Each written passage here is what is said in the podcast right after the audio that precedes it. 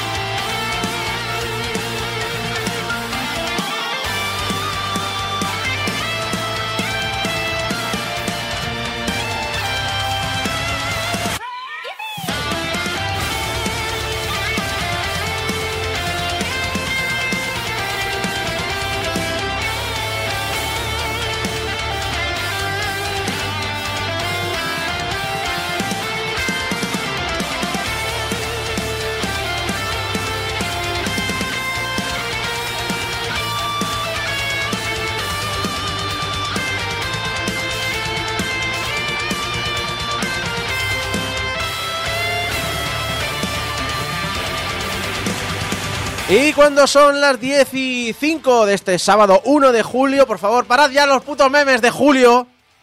Es el 1 de julio y lo sabes. El 1 de julio, el juego de julio, el juego 1. Bueno, Hablo de. Julio Iglesias, no de Julio Carmona, nuestro colaborador. Pero bueno, este sábado 1 de julio, los aquí presentes Abraham, Limpo, Geco, Julio Carmona, Ué, ué, Isaac, os eh, dan la bienvenida a todos, todas y todes al programa 782 de Game Over, el programa de los videojuegos de Radio Despí, donde os contamos las últimas noticias, analizamos Loop Hero para PC, macOS, Linux, Xbox One, Xbox Series y Nintendo Switch, por algún motivo, fuck you PlayStation. Eh, en Geo Confidencial continuaremos hablando de la E3, o vaya, qué sorpresa, Otra vez. Otra vez, y el desastre de Santa Mónica. Ojo, que Toca viene, esta semana. viene con desastre la cosa, ¿eh? Sí, sí, pe- peli de desastre, de Disasters Die of Crisis de la Wii. Es más o menos esa época, ¿eh? Sí, además es la época y también igual de, de cutre un poco, pero bueno, ya llegará. Pero también entrañable, Y desentrañable. A, a su manera. a su manera. sí. Y terminaremos con la hora de las letras, donde Abraham nos hablará de la interesante literatura ergódica. Interesante, ergódica. Interes- Somos un programa de frikis hecho por frikis que nos escuchan frikis y destinado a frikis.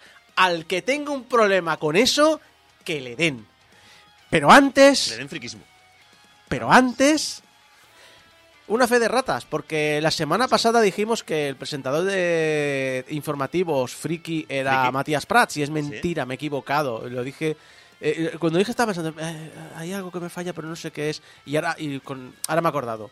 ¿Y quién era? El presentador de telediarios, friki, fan de los videojuegos, que ha aparecido en entrevistas, que habla de los, Mm. de los juegos y más, y que se nota además cuando habla de videojuegos, que lo habla con conocimiento de causa, es Lorenzo Milá. ¿Qué dices?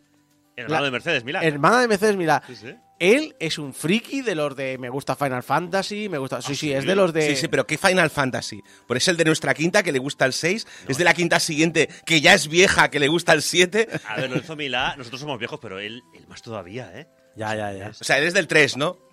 Por cierto, el ¿El Sailor, PS6? No. Sailor Raincross dice no meterse con Disaster Day of Crisis, que saco la navajita. No, no, no, aquí tienes al mayor defensor de Disaster, Disaster de, de, Crisis que soy yo, que le he dedicado varios especiales en el programa. Es- eh, me casaría con ese juego. Hablando del chat, un saludo a toda la gente del chat, toda la gente que nos está en directo en youtube.com barra portal Game Over. Recordad, entráis en, durante el directo y nos saludáis y habláis, comentáis, opináis, dais vuestras opiniones, recuerdos, eh, pff, eh, comentáis sobre el análisis, el juego, cada una de las secciones, habláis con nosotros. Están comentando en el chat que a ti tú no te vas del programa, te ponemos una, una Sí, sí, es que me ha hecho mucha gracia porque alguien ha dicho, hostia, un Isaco. Y dice, claro, si vengo cada semana, qué sorpresa hay. No, pero la gracia es que tú siempre estás aquí. Sí, sí. O sea, te dejamos guardadito en un cajón o te ponemos una Sí. sabanita encima Ma- y nos vamos. Me hace gracia porque dice, Al gallego, "Est- claro. está igual que hace 20 años. No, No. no está igual que hace 20 años. En realidad, Isaco, lo siento decírtelo, pero estás mejor.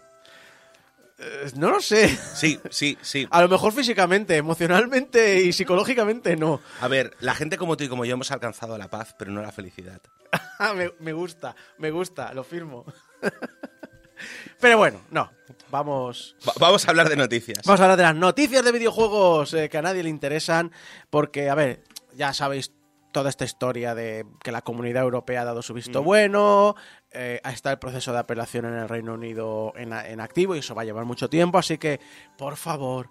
¿Podemos dejar de hablar de la compra de Activision Blizzard King por parte de Microsoft un poco, aunque solo sea una semana? Por favor. Si no, ¡No! Porque ahora le toca el turno a la Comisión Federal de Comercio estadounidense. ¡Odio mi vida! ¡Odio mi vida! por eso te algo y saco que, te- que se está poniendo rojo. ¡Sí, estoy gritando en el programa como siempre! ¡Lo sé! Y saco que luego nos dicen que gritamos mucho. O sea, te- tenemos a alguien que llega por primera vez a un directo y lo primero que se encuentra eh, eh, es Alguien- a un presentador muriéndose y quedan dos horas de programa.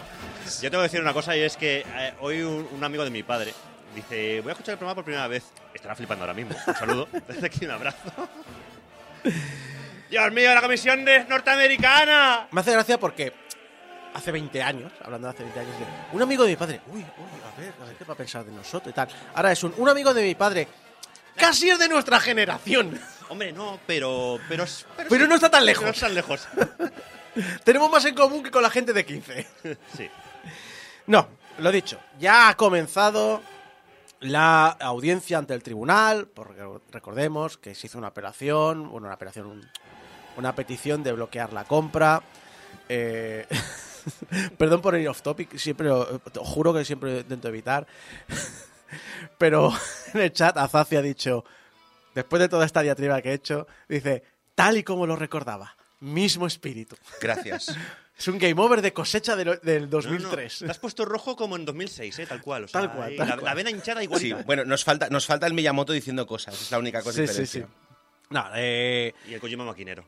lo dicho, ha comenzado esta audiencia de tribunal y un montón de detalles jugosos han salido a la palestra. Y gracias, entre otros, pero sobre todo a GamesIndustry.biz y The Verge, pero insisto, también otros muchos medios se han fijado en otros pequeñitos detalles, eh, han resumido los puntos más interesantes que sabemos. Falta algo, eh, obviamente, porque ayer viernes en Estados Unidos, que quiere decir que se sabrá hoy, que es sábado en, en Europa, han- a- había otra, otro día de, de charla, de, de tal, pero obviamente eso no lo tengo disponible.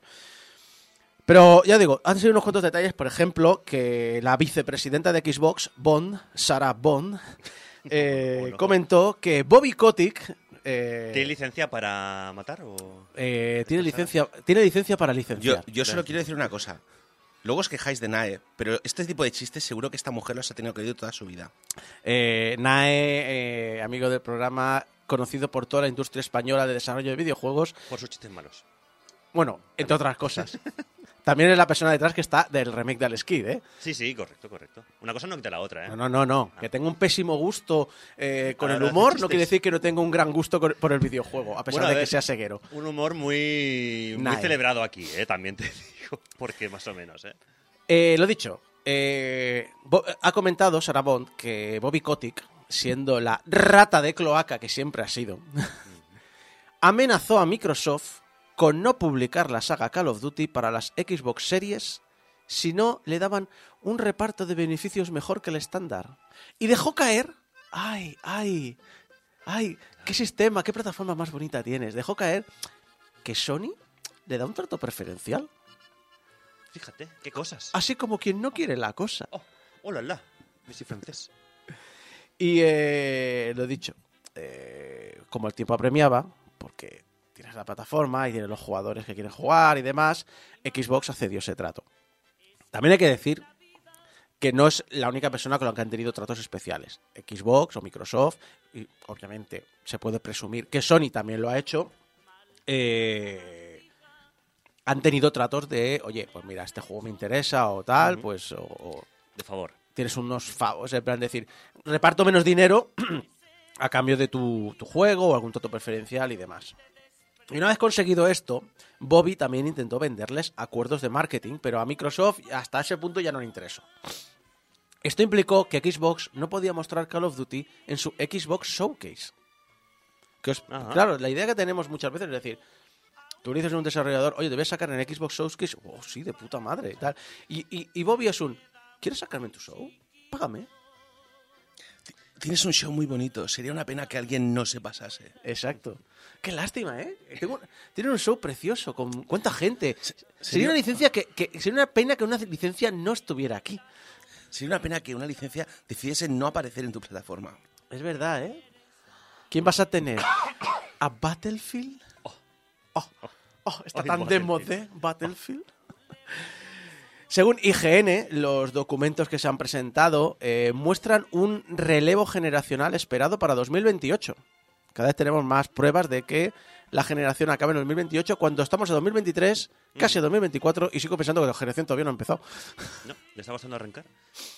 Eh, esto se ha presentado como prueba de paridad, que la paridad esta que ha prometido Microsoft, de que no, no, vais a tener el mismo Call of Duty y demás, eh, como, como diciendo, pues como para el 2028 presu- pres- eh, tenemos la presunción de que saldrá la Play 6 y la Xbox 4, vais a mantener para la siguiente generación el Call of Duty, no pasa nada, no, no os preocupéis. Pero bueno, tenemos más pruebas de que la gente que realmente mueve este dinero cree que, que viene que viene esta que, que- que van a tenerlo, que van a que va a salir y que saldrá en el 2028. Y por primera vez, porque lo hemos hablado a veces en este programa, por primera vez que yo recuerde, Sí, sí. vemos a Microsoft aceptar a Nintendo como competencia. ¿Qué me estás contando? ¿Os acordáis que, que hablaban del porcentaje de mercado y decía, ¿y Nintendo dónde está ahí? No está. Porque si no lo ves, no existe. Yo- yo- yo- no, Si no lo ves, no, no, no, no, no, y- no, no, Y si no no. existe, no es un problema. Claro, pues los abogados de Microsoft escribieron, Xbox ha perdido la guerra de consolas y sus rivales están posicionados para seguir dominando incluso aprovechando los contenidos exclusivos. Xbox ha ocupado siempre el tercer puesto en consolas, por detrás de PlayStation y Nintendo. Que también hay que decir una cosa. Estaba escuchando un podcast esta semana de Retro, no me acuerdo cuál de ellos. Retro es, no sé si americano o inglés. Y entonces comentaron un detalle interesante. Decía, pero la Xbox vendió menos que la GameCube. Y entonces salió el tema de, claro, el sector de las consolas, cuando Microsoft dice, no, no, estamos perdiendo porque el grupo es Nintendo y Sony, Microsoft y tal, incluye las portátiles, Ah, bueno, claro. porque la Game Boy Advance, Claro, obviamente, claro. y luego la DS, La, la es que la DS además es la segunda consola más vendida de la historia. Ahí tiene mucho que ganado Nintendo. ujú, es Las decir, 3DS, claro, si empezamos a contar mm, portátiles, la Sony tiene la PSP, eh, Xbox tiene... No, ¿Qué tiene Xbox de portátil? No. No, ¿verdad? O sea, sonido de grillos. A ver, la X. La eh, que- Micro- Microsoft no tiene portátil porque. No, no, o sea, no ha invertido en ese mercado nunca. eh, Efectivamente. perdona, si a la Steam Deck le añades el Game Pass, tienes la Xbox portátil, No puedes añadirle Game Pass a la Steam Deck a menos que instales. Windows. Pero eso es como si dices que le metes que usas el móvil con el, con el Xbox Cloud. ¿Tienes una portátil? Bueno. bueno. Bueno, técnicamente sí. Hay un detalle curioso que se le ha preguntado, creo que a Jim Ryan, el, el CEO de PlayStation, eh, Sony Interactive, que es, a ver, ¿nos podéis explicar, tanto a Microsoft como a Sony se lo han preguntado, ¿nos nos podéis explicar por qué a veces decir que Nintendo es competencia y a veces no? Y ni ellos mismos saben- eh, ni ellos- perdona, Julio, dime. Cuando le beneficien. Exacto. Porque, O cuando tienen que declarar en un juicio, que ahí no pueden ojito, mentir. es que Jim Ryan, Claro. Jim Ryan ha declarado, Nintendo vende consolas, por lo tanto, en ese aspecto son competencia nuestra, pero no les vemos como competencia. Yo es que es lo que va a decir. A ver, Nintendo vende consolas oficialmente, pero no es competencia directa porque no, no parte, o sea, Nintendo no está en el mismo ecosistema que Microsoft y Sony. Es un poco como decir que hay, o sea, iPhone y, y, por ejemplo, iPhone y Google compiten. Sí, porque ambos venden móviles. Sí. Pero iPhone eh, no compite, por ejemplo, con. O sea, o iPhone compite con Android, no con Google. Google compite con Samsung, con Huawei, con. Porque nadie puede fabricar un iPhone que no sea Apple. De hecho, eh, un detalle creo que importante. De hecho, ha salido esta declaración esta semana de que mm, Suntaro Furukawa ha dicho que la la el relevo generacional de Switch será mucho más suave gracias a las cuentas de Nintendo Online. Y recordemos también que eh, Phil Spencer dijo que la generación de Xbox One la perdieron y fue la peor generación que podían haber perdido nunca, porque en esa generación Sony empezó a decir, tenemos nuestras cuentas Sony, tenéis vuestro catálogo digital.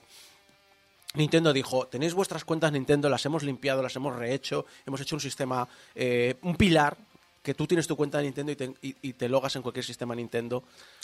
Y la Switch pues está empezando ya a traer juegos. Y, y si te fijas, están trayendo, están haciendo estos remakes de juegos antiguos para que tú te los compres en digital y los tengas en tu cuenta y la Switch 2 probablemente sea retrocompatible.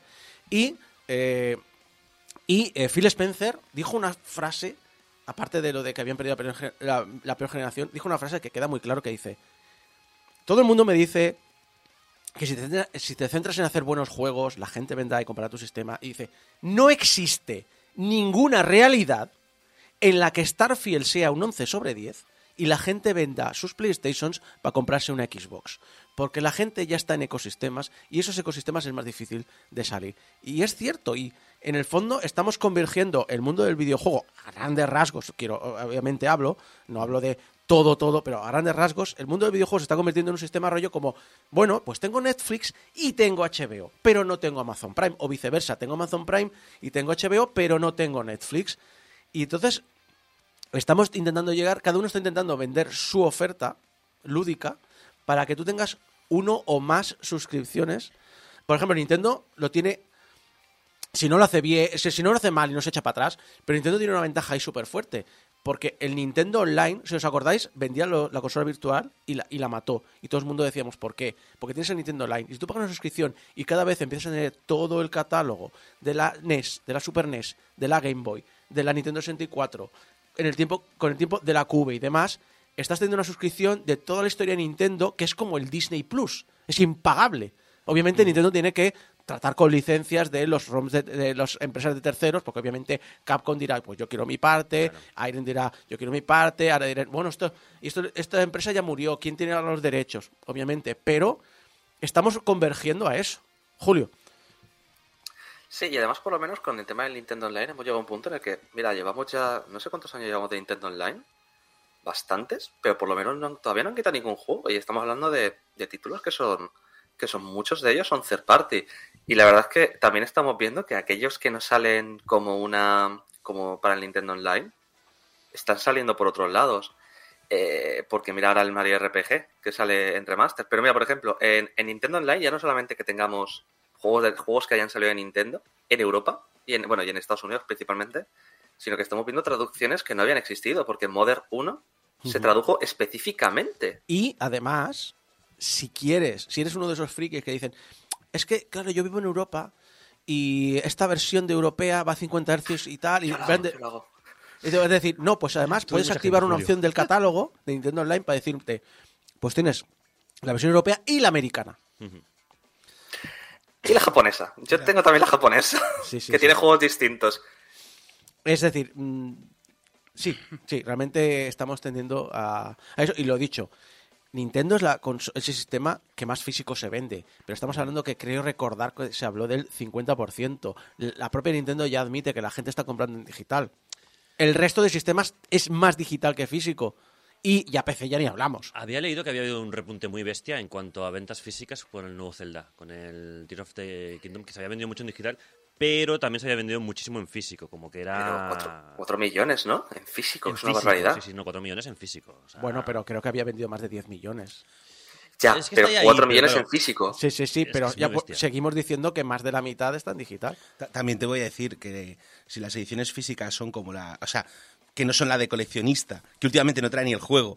So- son la mierda que vendían hace unos años, que básicamente yo recuerdo que la última edición física que compré era una caja de cartón con un CD dentro.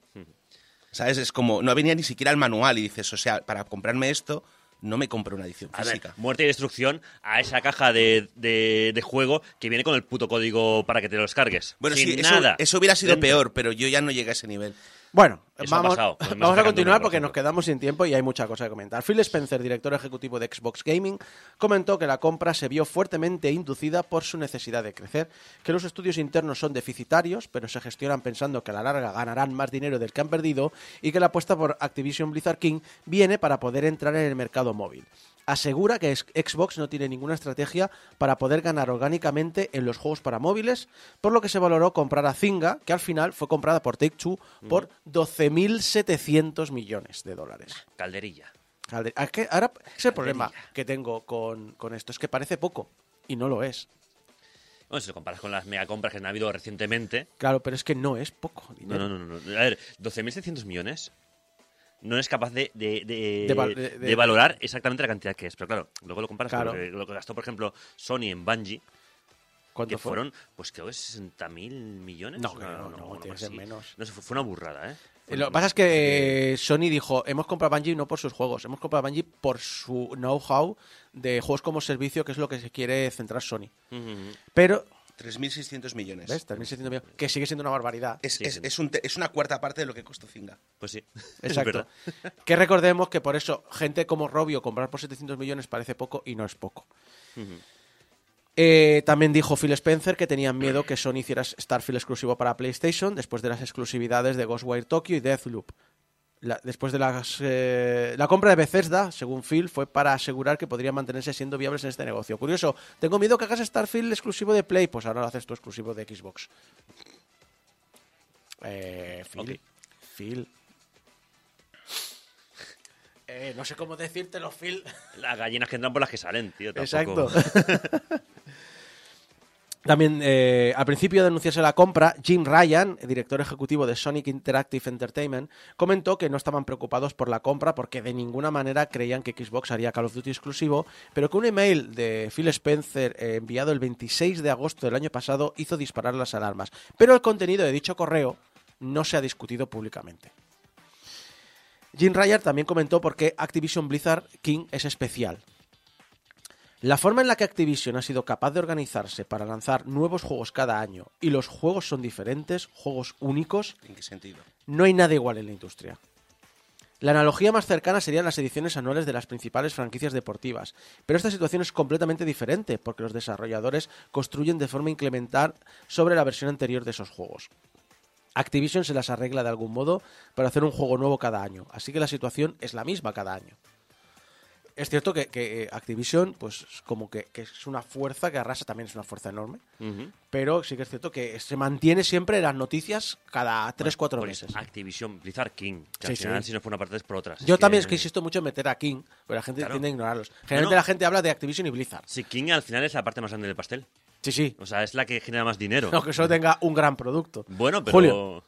Y de lo que hablan y de lo que hablamos, es verdad, hablamos cada, cada mes más o menos hablamos de, de Activision, aunque sea por Pero- boicot. Y cada Exacto, semana también, me cago leches. Es que estamos monotemáticos. Activision Blizzard King no fue la única considerada para su compra, como hemos dicho, se ha filtrado una lista con más de 100 compañías y productoras. Entre ellas tenemos a Bohemia Interactive, que son los de Arma 3, a Bungie, que acabó en manos de Sony, CD Projekt Red, los de Cyberpunk y The Witcher, Gearbox, que acabó en manos de Embracer, IO Interactive, que son los de Hitman, eh, los españoles de Mercury Steam, Starbreeze Studio, que son los de Payday, eh, los españoles también de Tequila Works, los de Rhyme, que ahora mismo tienen como inversor mayoritario a Tencent. Eh, Sega, que, que- que, bueno, ¿qué más puedo, os puedo contar de Sega? Y Devolver Digital, que yo creo que Devolver Digital en manos de Microsoft habría matado a Devolver Digital. Sí. Sí, sí, sí. ¿Sabéis quién no está en la lista? Nintendo. Nintendo Por- siempre su bola. Porque ya lo intentó hace más de 20 años Microsoft. Os recuerdo que Kevin Backus, el, direct- el exdirector de relaciones con third parties de Microsoft, eh, comentó en Bloomberg. Steve Ballmer, exdirector ejecutivo de Microsoft, nos obligó a reunirnos con Nintendo para ver si consideraban la posibilidad de ser adquiridos. Se partieron de risa. Imagínate una hora en la que alguien se ríe de ti. Así fue más o menos la reunión.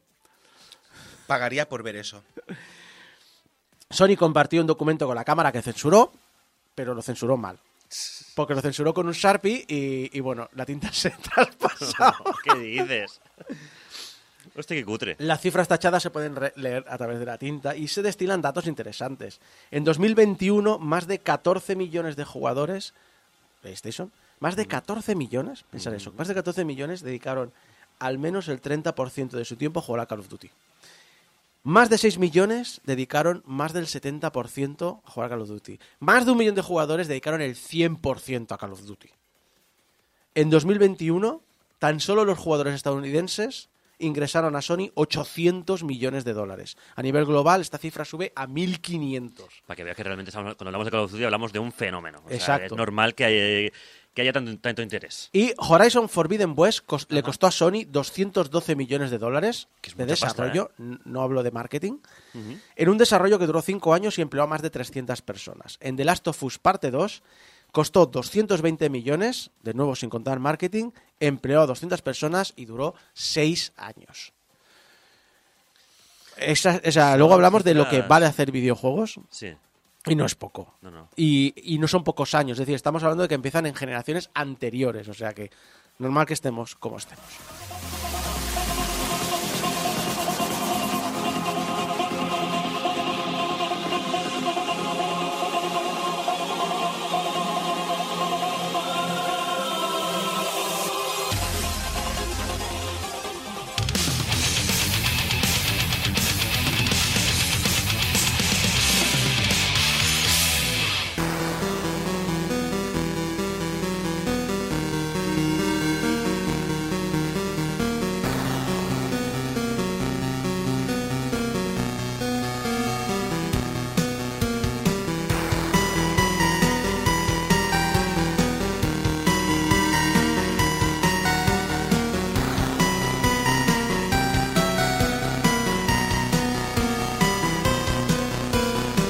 La gente no lo recuerda, pero todas las estrellas del cielo han ido desapareciendo, una a una.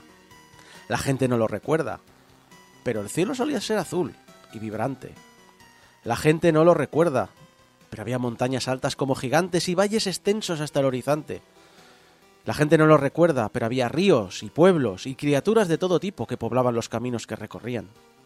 La gente no lo recuerda, pero habían otras personas como ellas con las que compartían la vida. La gente no lo recuerda porque todo se olvida. Cuando dejas algo atrás, cuando te giras, cuando alguien toma una esquina diferente, todo cae en el olvido. En un profundo y oscuro y negrísimo olvido. Porque todo se olvida. Aunque tú comienzas a recordar algo.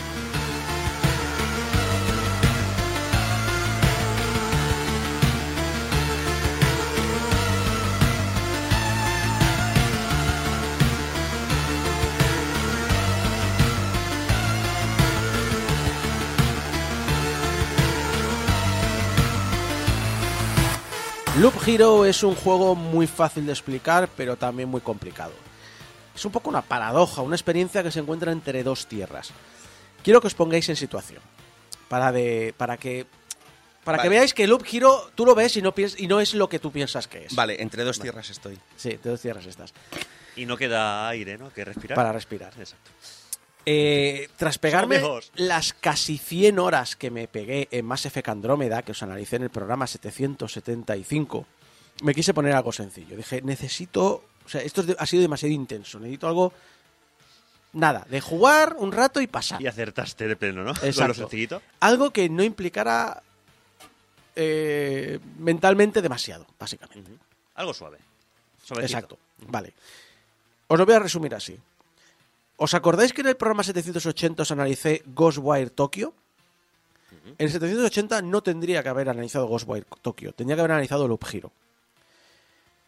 Pensan- yo pensaba, claro, obviamente, que Ghostwire Tokyo, como gran aventura que es, de mundo abierto, mm, cu- culturalmente súper interesante, llena de detalles, es, obviamente dices, bueno, es un juego mucho más juego, como entendemos. Ghostwire Tokyo me lo pasé en unas 40 horas, Que no está mal. encontrando todos los tesoros y rescatando todos los espíritus. Para entonces no había llegado los créditos de Loop Hero. Jugándolo a la vez. Jugándolo a la vez. Llevo 70 horas de Loop Hero. Y aunque ya he visto el final y los créditos y he sacado todos los diálogos de todos los jefes, aún no he conseguido todas las combinaciones, ni todos los monstruos, y ni mucho menos los jefes secretos del juego. Pero igual te estás haciendo un poquito de daño aquí, Isaac. ¿eh? Yo te diría aquí de, de decir, igual, dejarlo ahí Sí, a lo mejor es el momento de salir afuera y tocar hierba. y tocar hierba. Sí, yo creo que, que sí, que me toca. Y todo esto ocurre en un juego en el que interactúas poco. Aunque también mucho. Es decir, es un poco... Eh, ¿Qué quedamos? Vuelvo a decir, es que es difícil de explicar, porque vive, lo he dicho, en- como una especie de dualidad. Así que, a ver, en las batallas no participas activamente. El juego va solo. Caminas solo, te encuentras un enemigo, te peleas solo. Eso es completamente automático. Pero constantemente tenemos que modificar el terreno y nuestro equipo. Por lo que tampoco lo puedes tratar como un idle game. No puedes decir, lo tengo ahí y en cinco minutos me pedirá algo. Explica que es un idle game. Un idle game es esos juegos que, como el cookie clicker, que el juego está solo. trabajando y tú lo dejas ahí y al cabo de 15 minutos miras y dices, ah, mira, te voy a añadir esta mejora, o hace 5 minutos que se ha parado, hago esto y sé que en 10 minutos puedes estar trabajando solo, etcétera, etcétera. No estamos completamente concentrados en la acción porque no requiere ninguna interacción por nuestra parte para pelear, pero tampoco puedes dejar el título funcionar solo. No puedes dejarlo mientras trabajas en otra cosa, pero tampoco te puedes implicar, tampoco tampoco te puedes largar mientras el juego farmea recursos. Como mucho, puedes estar mirando YouTube eh, o escuchar algún podcast a la vez. Como comentan en el chat, eh, a ver, vienes de engancharte al Vampire Survivors, Vampiro System, que también es un juego muy de, de dedicarle horas, pero Sí. también que parece, que parece que es un juego simple, pero que te Hasta- engancha hasta ahora. que no lo es. Hasta que no lo es, exacto. A engancharte a esto. Así que, Loops. sí, sí, totalmente. Es que, claro, la pregunta obvia es: ¿qué es Loop Hero exactamente? ¿Eso qué? No lo sé. Isaco, Isaco, es un juego de estrategia. Ya sé que es nuevo para ti, pero A ver. Eh, es recursos. No, no. A ver, estrictamente hablando, es exactamente lo que has dicho tú. Estrictamente hablando, es un juego de gestión de recursos. Gestión de recursos. que es la palabra maldita para mucha gente. A mí me encanta. A mí me encanta el tema de gestión de recursos porque, ya os lo diré más tarde, soy un obsesionado con la eficiencia. Pero, claro, todo lo que acompaña al juego... A ver, vuelvo a decirlo que es un juego que está como... Siempre tiene esta dualidad, ¿no? Tiene una estética que recuerda a los ordenadores de los 80. Tiene estos gráficos súper detallados, pero al mismo tiempo son súper limitados. Tiene retratos súper minuciosos de los personajes, pero luego en el mapa tienes sprites monocromáticos, como veíamos en los ordenadores de los 80.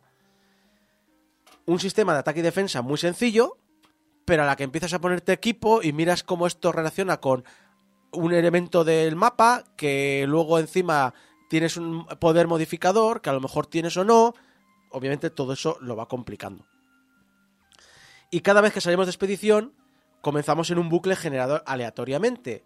Y a medida que encontramos enemigos, vamos matándolos, vamos eliminándolos y podemos o no obtener nada, o obtener equipo, o obtener cartas, o ambas cosas. Y todo afecta al juego.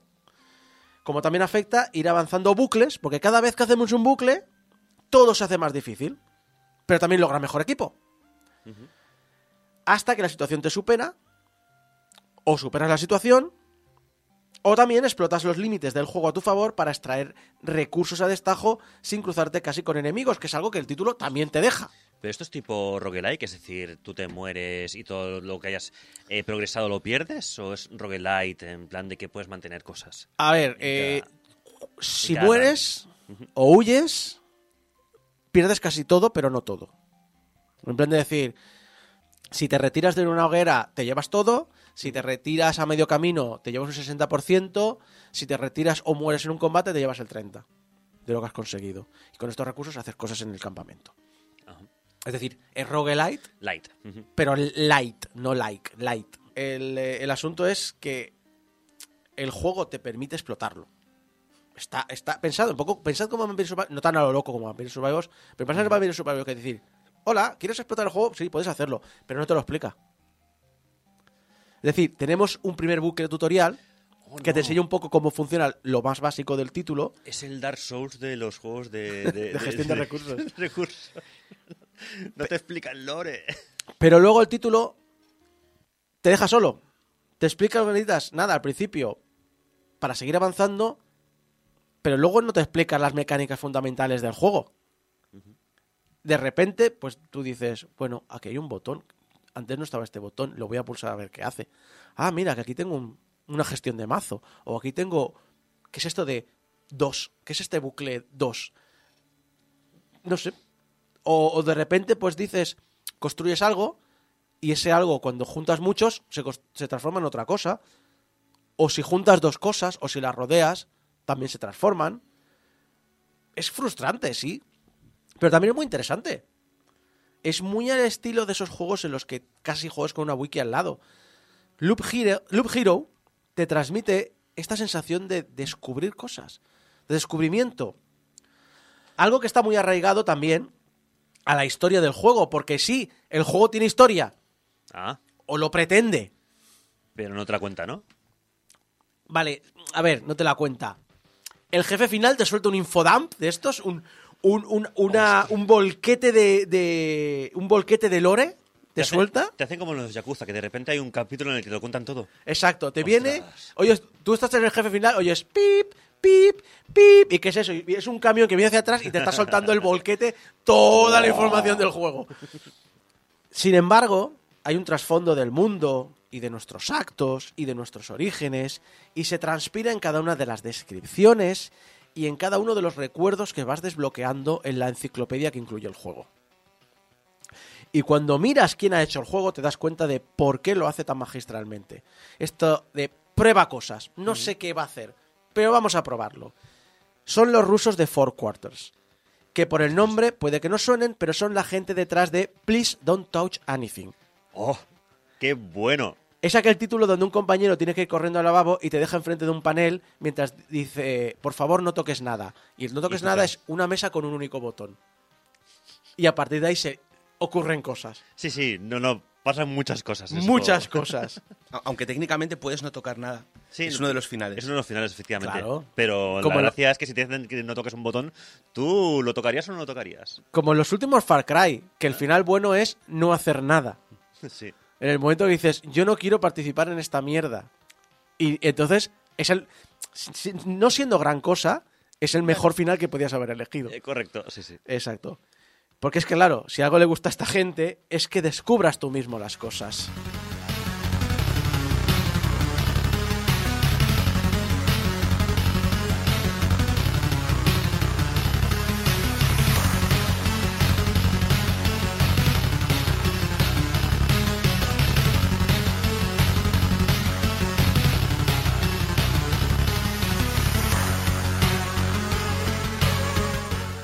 Como he dicho antes, soy una persona obsesionada con la eficiencia, cómo encontrar la mejor manera de sacar el máximo rendimiento con la- el mínimo esfuerzo, la mínima inversión de esfuerzo necesaria. Así que podéis suponer que cuando fracasan nuestros cálculos y nos devuelven al campamento habiendo perdido gran parte del recopilado, hombre, eso frustra. Pero también es cierto, al menos me pasa a mí con este juego, que cuando eso ocurre tiende a ser por o una previsión equivocada o había algo que no sabías si has aprendido en el proceso. Y eso a mí me quita mucha frustración porque no es un juego frustrante, ni, creo que pretenda ser frustrante, como decías antes, como los Dark Souls. El juego solo quiere que aprendas, que seas consciente de que cada paso que das es un nuevo aprendizaje, aunque también, como es lógico en este juego, no te lo dice. Y es que a veces es importante mirar eh, fuera del juego. He buscado información sobre posibles estrategias que he creído que podían ser efectivas o cómo funcionan determinadas mecánicas y no creo que sea hacer trampas. Porque creo que es uno de esos juegos donde mirar foros es parte de la experiencia. Al menos lo es en mi opinión. Y todo esto y todo en este juego me da una sensación de que quiere vivir en un equilibrio entre dos extremos. He hablado como el juego ni requiere concentración ni te permite ignorarlo y de cómo el título te aporta toda la información para jugar, pero que al mismo tiempo no te explicas muchas cosas fundamentales para que las experimentes tú mismo y aprendas en el proceso. A mí me recuerda a estos juegos tipo MMO que mientras estás farmeando recursos, porque tienes que farmear recursos para conseguir tu armadura eh, de Mitril de la, de la parra más 40 en todo, ah, te pones un podcast, te pones eh, una serie, te pones algo de fondo y requiere cierta atención, pero no mucha. Es un poquito Sí. ese rollo, ¿no? Quizás. O sea, tienes que estar pendiente de un poco lo que haces, pero tampoco demasiado. Claro, Porque es muy mecánico. Sí, sí, básicamente. Y es un. Ahora que puedo mejorar esto, vale, ahora te dejo. Vuelves. Ahora que puedo mejorar esto, vale, ahora te dejo. También se aplica el aspecto técnico. Todo este, est- esta dualidad que he dicho a nivel jugable, también lo podemos meter a, nivel técnico. Sprites muy rudimentarios, junto con gráficos muy detallados. Mecánicas muy simples que, genera- que generan combinaciones muy complicadas. Deta- detalles orográficos muy sencillos que se combinan con otros para darnos resultados inesperados. Música muy variada y compleja, como la estáis escuchando, Muy chula. pero ¿eh? al mismo Muy tiempo chula. muy, senci- muy sencilla, Sí. muy simple. Representa muy bien los, como que son loops todo, porque al final es música que se repite. Sí. También en y va ca- en cada- evolucionando, Exacto. pero al mismo tiempo ya la conoces. Sí. La dualidad está presente en todo momento y aunque no estoy seguro de que esto lo hayan buscado específicamente, al final, mira, sale y existe y, funciona de manera eh, excelente, de manera brillante. El equilibrio está siempre presente en el juego hasta que lo rompes. Porque como he dicho antes, puedes romperlo y no porque hagas algo ilegal o extremo. Cuando ya sabes superar los retos, cuando ya sabes qué es lo que más te conviene, cuando ya sabes explotar los max- al máximo los recursos disponibles, cuando ya sabes qué cartas y poderes tener a mano y cuáles no, y cuando tienes suerte. Porque también recordemos que en el fondo no decides qué cartas vas a recibir, ni qué equipo ganas. Puedes llegar a superar el juego y cuando lo consigues, en parte por la suerte, en parte por las cartas recibidas, en parte por tu estrategia, es súper satisfactorio. ¿Sabes aquello de tú juegas con las cartas que la vida te ha dado? Sí. Un poco eso. Pero a mí no me gusta eso. A ver, esto, esto ya, ya es cuestión de gustos de cada uno, pero a mí no me gusta estos juegos en los cuales el RNG es aleatorio y tu partida depende. Sí, O sea, por una parte está bien, porque dices, esto es lo que me ha tocado y con esto tengo que jugar. sí. Pero que no dependa de tu habilidad como jugador, sino que depende un poco de la suerte de la partida. Es que es un poco a medias, vuelvo a decir la dualidad. Sí. Es un yo puedo hacerme una baraja con las cosas que yo en este run quiero, Mm. pero al mismo tiempo yo no decido en qué orden o, o qué cartas me vas a dar. Es decir, es un yo quiero estos poderes y yo quiero estas cartas, Mm. pero no, no puedo decidir el orden en el que te van a salir. Puedo decir, estos no los quiero Sí. y quiero estos. Bueno, para la gente que tenga ese toque de eh, quiero tenerlo todo controlado, Exacto. aquí no vas a poder. Julio. A mí eso fue precisamente lo que me echó para atrás del juego. Yo. Es que para, para mí Loop Hero, eh, a pesar de que, mira que lo estás comentando y es verdad, es que el juego está muy bien hecho porque es la complejidad, pero a la vez la simplicidad. Y es, el- es que es el juego perfecto para ponerte Netflix al lado, para ponerte una serie, una peli, lo que quieras. Pero el hecho de que junten, de que junten un roguelite con un deck building, que odio los deck builders, es que los odio con todo mi corazón, y me lo conviertes en un juego de gestión de recursos, encima tan repetitivo, yo, no- yo a, a- a mí me echo para atrás. Yo no pude decir, le metí, le metí muchas horas, le metí 30 horas y dije, me quiero morir al final. Yo entiendo que la, la repetición es la gracia del juego, porque por eso Sí. se llama Loop Hero. Pero claro, No, es- claro, claro. sí, lo que pasa es que yo lo que me imagino es que son loops, que es lo que tú dices antes, van evolucionando y vas mm, pasando a otro nivel y cada vez eres como más eh, uno con la fuerza y más uno con el, con el loop y de repente el loop se complica. Yo entiendo que, que hay una pues hay una progresión. no, básicamente, eh, básicamente, cada loop hace a los enemigos más fuertes. pero también te da mejor equipo. Pero el equipo tiene muchos. Tiene, puedes tener el. el yo qué sé, la una- un arma te va a dar fuerza, obviamente. Eso es bueno. Pero te puede dar también eh, Vampirismo. mm, eh, modificadores. Entonces, muchas veces te decides: No sé si es bueno o malo. ¿quiero el arma más fuerte? ¿O quiero un arma Sí. menos fuerte, pero que me da un 20% más de velocidad de ataque? ¿Qué quieres? Ya, a ver, pero eso es montarte tú una build. O- que es lo que o- cualquier rogue like o light eh, busca, que tú te hagas la, la build para llegar lo más lejos posible. O, por ejemplo, en plan de decir, eh, volvíamos a lo de las cartas. En plan de, yo esta carta, si la rodeo de otras cartas, me da recursos. Pero entonces no quiero usar esos recursos hasta que me aparezca esta carta para rodearla. Pero me está tardando mucho en salir esta carta porque el porcentaje de que salga es más bajo. Entonces estoy acumulando cartas pero si acumulo demasiadas cartas, tengo que empezar a descartar cartas. E- Ese es un poco decir, elijo las cartas que quiero, pero al mismo tiempo, ostras, si tengo suerte me saldrán en el orden que yo quiero. Y si no tengo suerte, tendré que improvisar y tomar decisiones respecto a eso. En sentido de, ostras, quiero esta carta para juntarla con esta carta, pero no me está saliendo y estoy a punto de descartarla. ¿Qué hago? ¿La pierdo con esperanza de que me vuelva a salir más adelante, que volverá a salir? ¿O cambio de planes y las junto de otra manera? con, con el futuro. Julio. Claro, es que como es un deck builder, un roguelite, un roguelite deck builder, dependes mucho de la suerte, porque aunque tú tengas esa habilidad de pensar qué cartas quiero usar, que tengas una estrategia, es que como no te toquen las cartas te mueres de asco. Y ahí vuelvo a lo que de- Claro, es que ahí vuelvo a lo que decía antes. La, a mí me da mucha rabia esos juegos que por, por pura suerte o no. Que, me pa- o sea, por ejemplo, a mí me gustan mucho los twin stick shooters.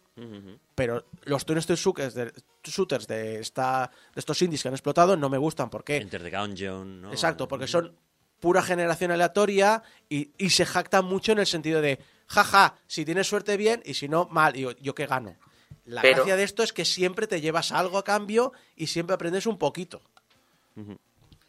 Pero ya que has hablado de los, de los Twin Stick Runners, eh, por ejemplo, The Binding of Isaac es un ejemplo, pero es, es el, es el, el ejemplo, el ejemplo perfecto.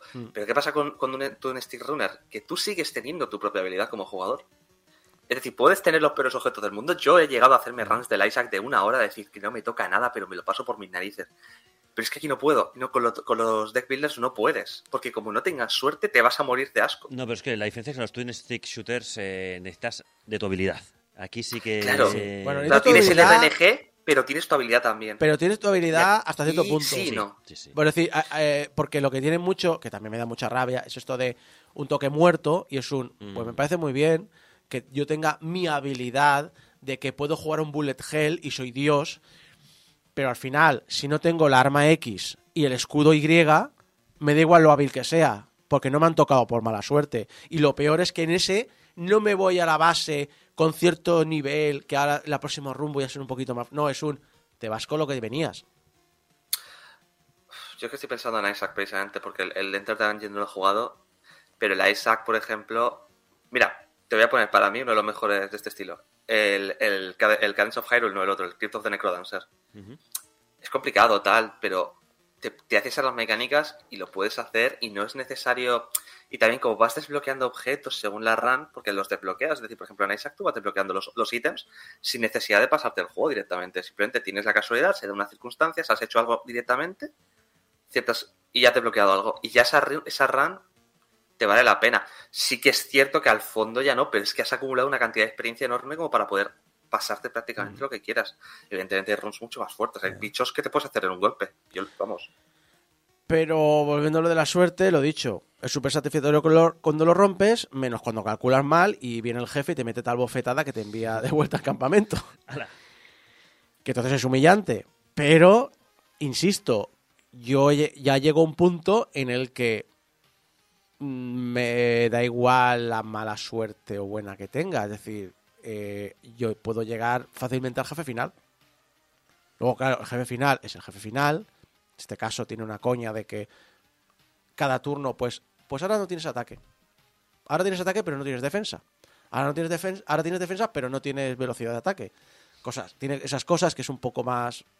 Pero lo cierto es que yo llego a un nivel de conocimiento del juego y de crearme la baraja que yo quiero, que aunque no salga en el orden que quiera, ni puedo elegir el escenario como lo, yo lo quiero, porque depende de cómo salga, puedo hacer mis estrategias de una manera u otra, lo controlo lo suficiente como para que me tires lo que me tires, como mínimo al jefe final llego.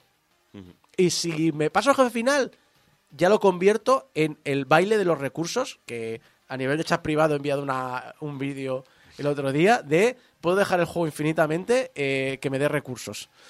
Eh, porque es una... Ya digo, juego un poco con eso. Yo tenía entendido de este juego, así, porque también me llamó mucho la, la atención cuando salió, de que era esos juegos de que tenías que jugar con la wiki al lado. No sé si es tu caso. O sea, de estar ahí con una página tabulando al, Es- es, a la eh, wiki. Sab- ¿Sabes que Es que hemos llegado a ese nivel en el que es más una definición que una realidad. Porque realmente yo solo tenía una duda sobre juntar eh, el río con otra cosa y es y yo tenía una idea de cómo de cómo, de cómo podía ser efectivo y entonces me busqué y dije la técnica más efectiva para usar el río con y entonces me encontré hilos de Reddit o foros de Steam y, y en- nada y- o duda de mm, por qué esto entonces y entonces es uno de esos juegos que si te quieres meter no, no es necesario ya te he dicho yo me he hecho prácticamente el 99% del juego sin mirar nada pero la discusión de, oye, ¿cuál es el mejor build para esta clase? ¿Cuál es el mejor build para esta run? ¿Cuál es la mejor manera de farmear este recurso en concreto? Eh, ¿Es más efectivo hacer esto o hacer esto otro? ¿Qué es mejor para el campamento? Es parte de la experiencia. Yo prefiero dejársela a los que saben de mates. Es decir, eh, yo creo que es una gran parte de lo que decíamos antes del descubrimiento. Crearme una idea, eh, pelearla o, o confrontarla, porque yo no soy, soy de mirarlo, pero no de, discutir, pero hay gente que le gusta meterse y discutir. De, pues, para esto, esto, para esto, esto, o para esto te- tenemos como dos o tres estrategias que podrían funcionar, a ver cuál funciona mejor. Obviamente es uno de esos juegos que, que gusta mucho discutir el meta. Pero yo creo que es, en parte el que te comas la cabeza y busques eh, si de verdad has acertado o no es parte de la gracia del juego. Y yo creo que en ese aspecto además lo hacen muy bien.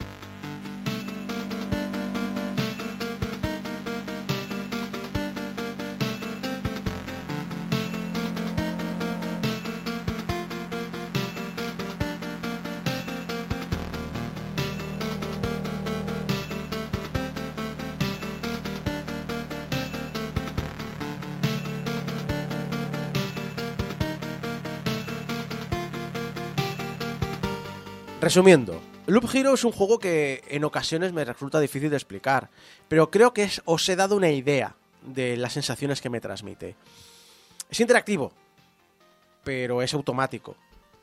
Es estratégico, pero tampoco en exceso. El azar también forma parte de la aventura. Es retante, pero no es frustrante. Es ingenioso, pero también es bastante simplón. Es detallado, pero simple. Es, es intrigante, Intricante. pero también es bastante directo y claro. Es un título que se mueve en la ambigüedad, es, pero, pero por eso es súper interesante. No a todo el mundo le gusta, por ejemplo Julio Carmona aquí, presente, lo odia, pero a mí me ha enamorado. Y creo que vosotros también disfrutaréis de él, porque lo que hace y lo que quiere hacer, lo ejecuta estupendamente. Recomendable.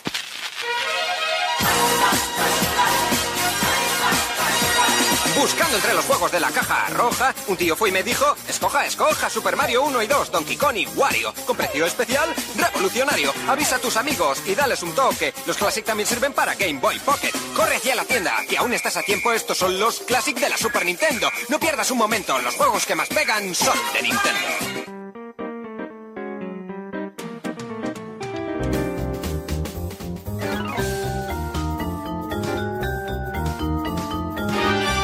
En Geoconfidencia diríamos que es un te- una sección que trata de temas eh, pues en profundidad interesantes y demás, pero Sí. parece que es monográfico de la de la E E3. A ver, yo dije, voy a hacer, voy a traer unos expedientes así en plan eh, programa de investigación para el programa, ¿vale? Eh, y esto va a ser nada a dos tardes. Esta es la Ya. quinta entrega ya. y no acabamos. No entre- no acabamos. Pero antes, Antes, por favor. por favor, ha vuelto al estudio Débora López. ¡Bravo! Nuestra colabora, colaboradora y experta en entrevistas a equipos indies españoles. Hola, Sí, buenas, ¿qué tal? Pues nada, mira, he aprovechado un viajecito para aquí, un viajecito para allí y nada, y aquí me he plantado. Me pare- Os echaba mucho de menos, eso debo decirlo, Nosotros Oh, también. La verdad. No es lo mismo, ¿eh? Hacerlo a distancia, No, eso está no, clarísimo. para nada. Cambia completamente. Por cierto, Geco, tengo el número de una terapeuta que te puede ayudar con tu obsesión con el E3. ¿Sí? Sí. Pásamelo ya. Vale. Pero ahora en directo la llamamos. No te preocupes, ahí- sí, sí, material del bueno. Pero te dejo porque sé que tienes mucha cosa. Bueno, delante. cosas siempre tengo. Eso por delante. Lo que pasa es que sí, vamos a intentar sacar bastante porque nos quedan dos programas este año y no me lo quiero arrastrar más, sinceramente, Isaco, de verdad. Pero bueno, de todas maneras, eh, bueno, pues bienvenidos eh, de nuevo a Geo Confidential, la sección que os trae expedientes rigurosos dedicados a la investigación de los entresijos de los videojuegos. O dicho de otra manera, pues mm, en este especial más largo que el verano en Almería, mm, vamos a hablar del E3. Otra, otro, otro día más. ¿Por qué no? Y bueno, pues vamos a repasar eh, con detalle la historia de lo que fue la máxima feria de videojuegos a nivel mundial, sobre todo en cuanto a repercusión. El estadounidense Electronic Entertainment Expo, más conocido como E3 o como nosotros ya lo conocimos ya, pues eso, el Expo Tresillos, ¿no? Sí. El- Vamos a dejar ya la, la- la broma. No, qué coño, cada, cada broma con la broma del Expo Tresillos. Que además, Expo Tresillos es que tiene gracia. Bueno, es igual. Además de ser la feria lúdica que más ha dado que hablar. recuerdo- yo vuelvo a insistir, Expo Tresillos será la versión española del E3. Sí, Y cual. literalmente, además. Sí, sí, además. No, tú hablas del. Simo. Claro, Sí. pues la versión española del E3. Vamos a volver a lo mismo lo del primer día del Simo. Haces el mismo chiste, hago el mismo comentario. Es verdad, falta el señor cine. En fin. Bueno, yo si quieres lo trato de imitar. Han venido ya las noticias. Han venido ya las ha noticias. venido- ha venido ya el señor cine. ¿No dan aquí regalo en este programa? Además de ser la feria lúdica que más ha dado que hablar y de comer a miles de webs y blogs y programas de radio, de videojuegos frikis como este en el que estamos, haciéndonos trasnochar eh, para seguir las conferencias para poder estar al día de las grandes novedades por parte de las compañías de videojuegos. Y también para ser los primeros en comentar los memes. Porque la feria ha sido histórica, para lo bueno, porque toda novedad que mereciera la pena se presentaba en la feria y la que no merecía la pena también se presentaba en la feria. Eh, y la conocíamos antes del verano siempre durante el E3 de rigor. Pero también para lo malo. Para lo malo, pues, sobre todo, pues, como ent- comentaremos o como hemos venido comentando, pues, con, con decisiones dudosas, eh, tomadas desde un, desde un punto de vista abusivo por parte de la, de la, de la organización, la ESA, que me hace mucha gracia, la ESA, la, es la- el nombre de la, de la, de la patronal de... La ESA y la OTA. La ESA y la OTA, efectivamente. Pero bueno, esta es una quinta parte, como decíamos, así que si os interesa saber la interesante in- historia de cómo hemos llegado hasta aquí, escuchad los anteriores informes que se han reproducido en los programas anteriores hasta el 782 de Game Over. Y sin más dilación, cogemos de nuevo el DeLorean para viajar en el tiempo. Esta vez no tanto, 2006. Aunque, bueno, a ver, espérate. 2006... Eh, han Vamos a pasado empezar- unos añitos, es un poco retro esto ya, ¿eh? 17 añazos hace ya de 2006, que parece que fue ayer. Así que nada, eh, somos viejos. Así que vamos a continuar donde estábamos, que era efectivamente en 2006. I remember when, I remember, I remember when I lost my mind. There was something so pleasant about that place. Even your emotions have an echo in so much space. Otra- Decíamos en el otra anterior vez, programa- otra, otra canción de esas de decir, pues Pero yo si- pensaba que era más moderna. Sí, sí, esas canciones que dices, pues sí, esto tiene dos días, ¿no? Como la de Debe ser de U2, 2012 o no. como la Yo, de yo- U2. yo sé que es antigua porque pues Model Jukebox hizo un cover. Claro, claro. A ver, no tenéis la excusa de. Es que en la pandemia se nos ha pasado así el tiempo raro, ¿eh? Esto de antes Ah, de la no, pandemia, no, ¿eh? no, no. Mi, mi excusa es que yo de música cero. Ah, vale. No, pero la gracia es que, por ejemplo, bueno, música cero, pero por ejemplo, cuando pones la máquina dices, no, no, la máquina tiene mucho tiempo. ¿Sabes? Porque la hemos puesto aquí en, eh, hablando de no sé qué año era el, dos- el 96, ¿sabes? Claro, La, la de Bill llovido. Clinton. Me acuerdo por lo de Bill Porque, Clinton. claro, la bailó Bill Clinton cuando ganó en la Casa Blanca y dices, de esto ya ha llovido. Pero claro, esto, no, no, de esto hace ya 17 años, ¿eh? De Lars Barkley. En fin, te- eh, temazo igualmente. También, por cierto, que sepáis que en 2006 salió un grupo que... Vale, esta, sí- Amigos, esta esto sí es que me ha 2006. dolido. Esta es 2006. Esta sí que me ha dolido porque esta pensaba que era, más- era- esta sí que pensaba que era más moderna. No, porque Pues no. yo recuerdo que la cantábamos cuando íbamos a la Euskal y íbamos a la Euskal por esa época. Sí, es cierto. Camino Moria de la ¿Qué Oscar, canción ¿no? es? Camino Moria. Es, es, es una. El Reno Renardo. Exacto. El, Reno no- Renardo es una versión de Camino, Voy Camino a Soria. Tema rock español también bastante, bastante No, no, espera, ahora viene lo de siempre. Julio, ¿no conoces Camino Moria? Búscalo en YouTube ya.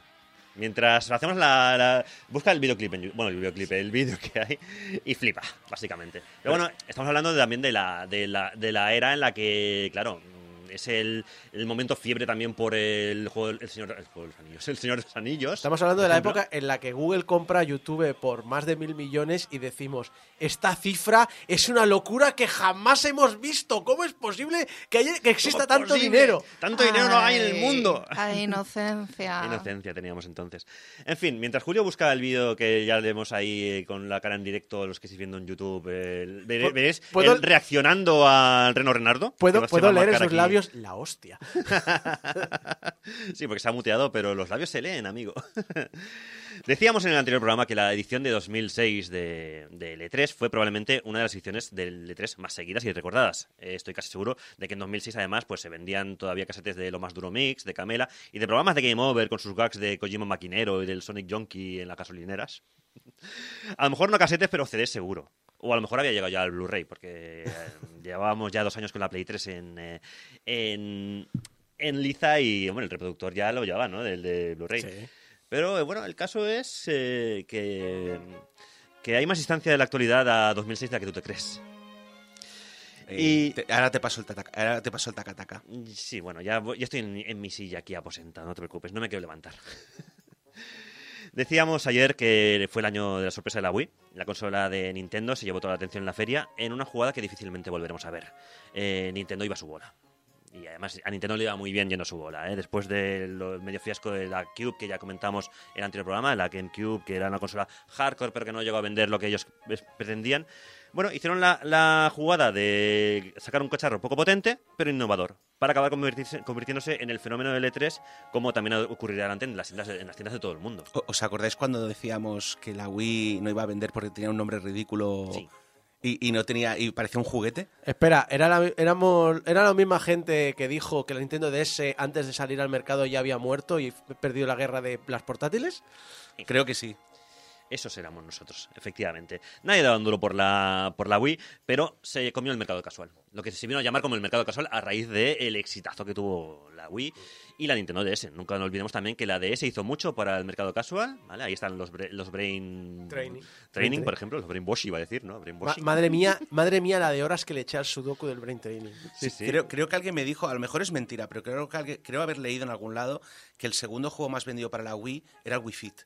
Sí, sí, sí. Bueno, de hecho, de hecho, lo voy a comentar ahora, porque estamos en esos momentos. Porque ahora estamos en ese 3 en el que Nintendo arrasó, Sony se comió eh, un mojón, hablando claramente, porque sacó la Play 3 a ese desorbitado precio de 599 dólares, que además lo sacaron, lo anunciaron con... quisieron, quisieron hacer como el meme del 299, pero fue un meme a la inversa, porque el meme fue 599 dólares. 599 dólares. Pero bueno, esto ya lo comentamos en el anterior programa, igual que comentamos el meme del gigante, de, de ese, bueno, claro, de ese gigante, de, de ese juego que estaban vendiendo en el escenario de Sony como ese título basado en hechos reales, en batallas que ocurrieron verídicamente y de forma rigurosa, rigurosa en el Japón medieval. Y mientras de fondo se veía como el jugador tenía que enfrenta- enfrentarse a un cangrejo gigante asesino de tres plantas. Fue, un- fue una, fue una presentación muy extreme. Muy extreme, sí, sí, sí. Extreme. It's Rich Sí, Racer. sí, Con el cachondeo que siguió a estas situaciones pues durante los años veni- venideros. Y aquí es donde justo lo dejamos en la anterior entrega. Ah, solo Assassin's Creed eh, fue anunciado inicialmente como exclusiva de PlayStation 3. Ojo, como cambia también, eh, el tema. O sea, Assassin's Creed salió como exclusivo de, de- de Sony. Eh, y es lo único que elevó las expectativas de lo que se podría hacer con la consola en el futuro. Pero fue una conferencia bastante desastrosa. Aunque, bueno, al menos tuvo los memes. Porque lo que más nos gustaba del E3, y siempre nos ha gustado del E3, es el tema de que tu conferencia puede ser horrible.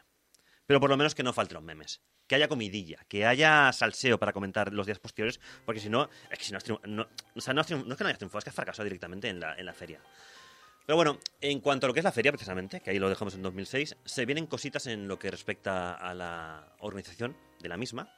Y se vienen cositas serias, además. Porque la situación empieza a, a desmadrarse y la organización no da abasto con tantas peticiones de, por parte de prensa.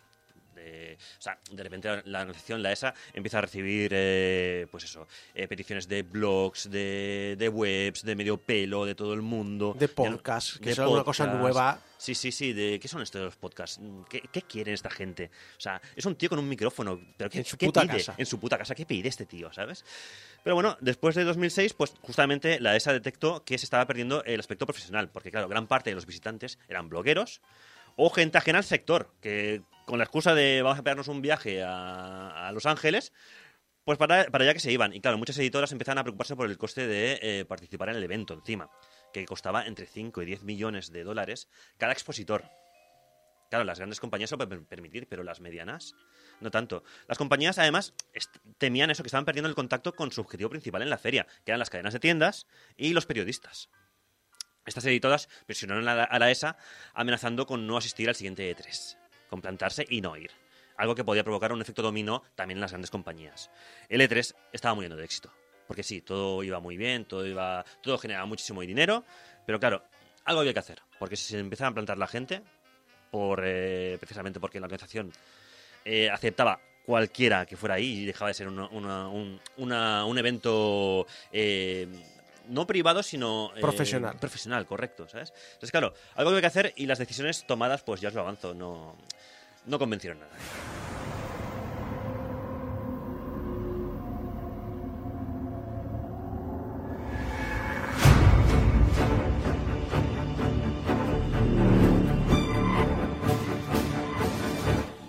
Música de tensión, cómo me gusta esto. ¿Qué ha pasado? ¿Qué ha pasado? Pasan muchas cositas, se vienen cositas, Isaac.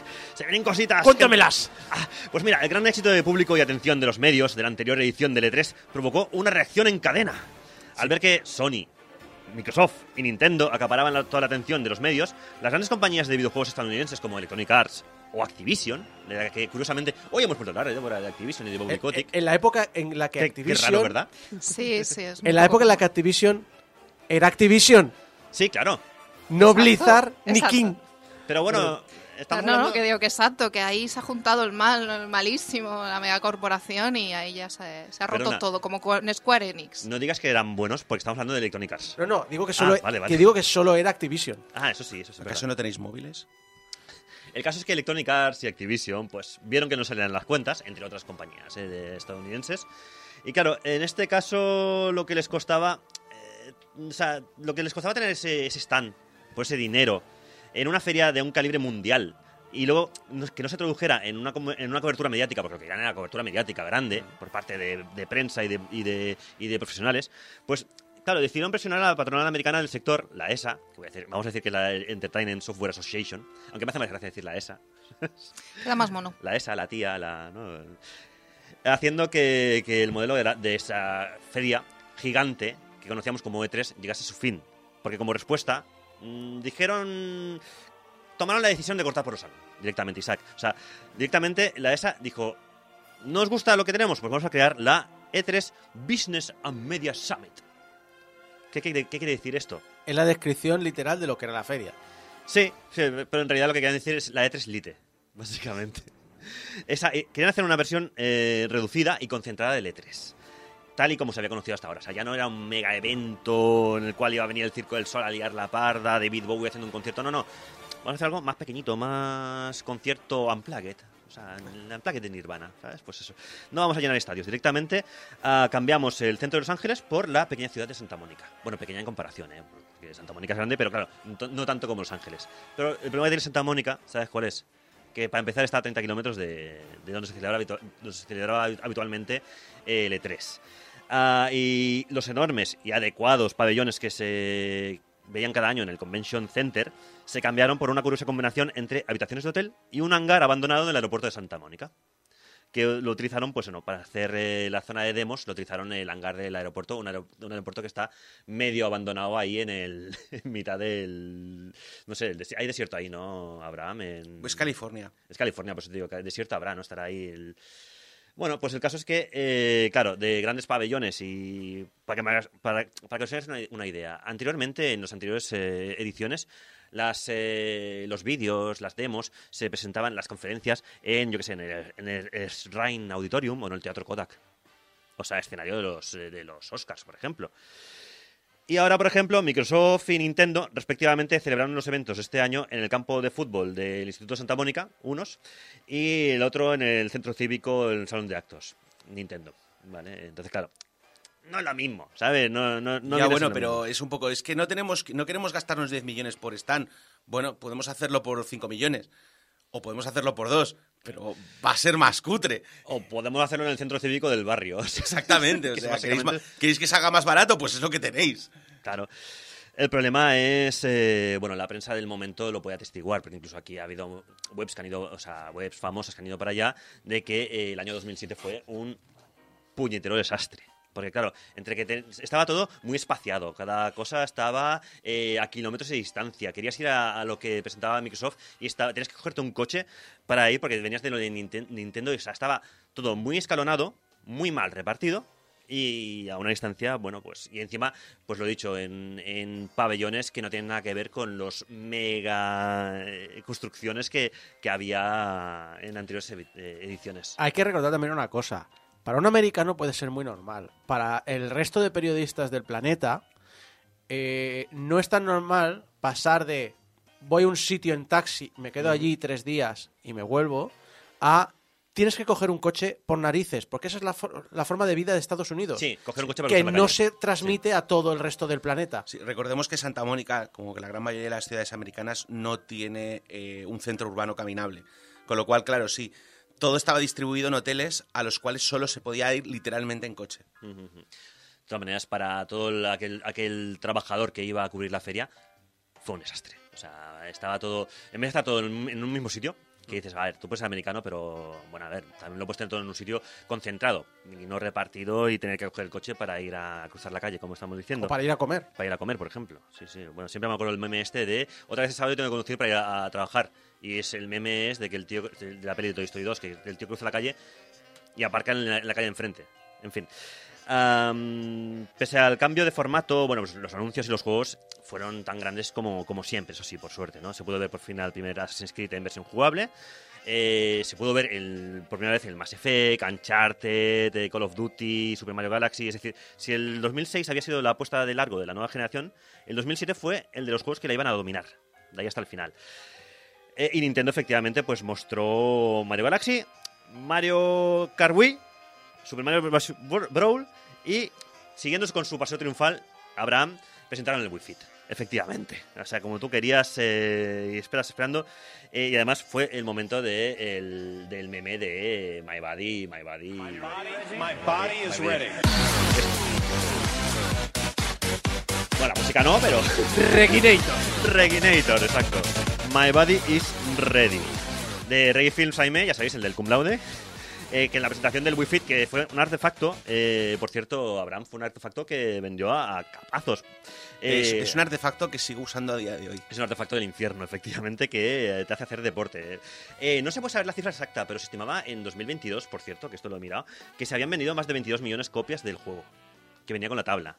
O sea, de la tabla no se sabe cuánto se ha vendido, pero hay 22 millones de juegos vendidos, que dices, como mínimo debería haber uno por... por o sea, coleccionismo aparte debería haber uno por, por, eh, por tabla. O sea, es, es una burrada. Creo que no se podía comprar por separado.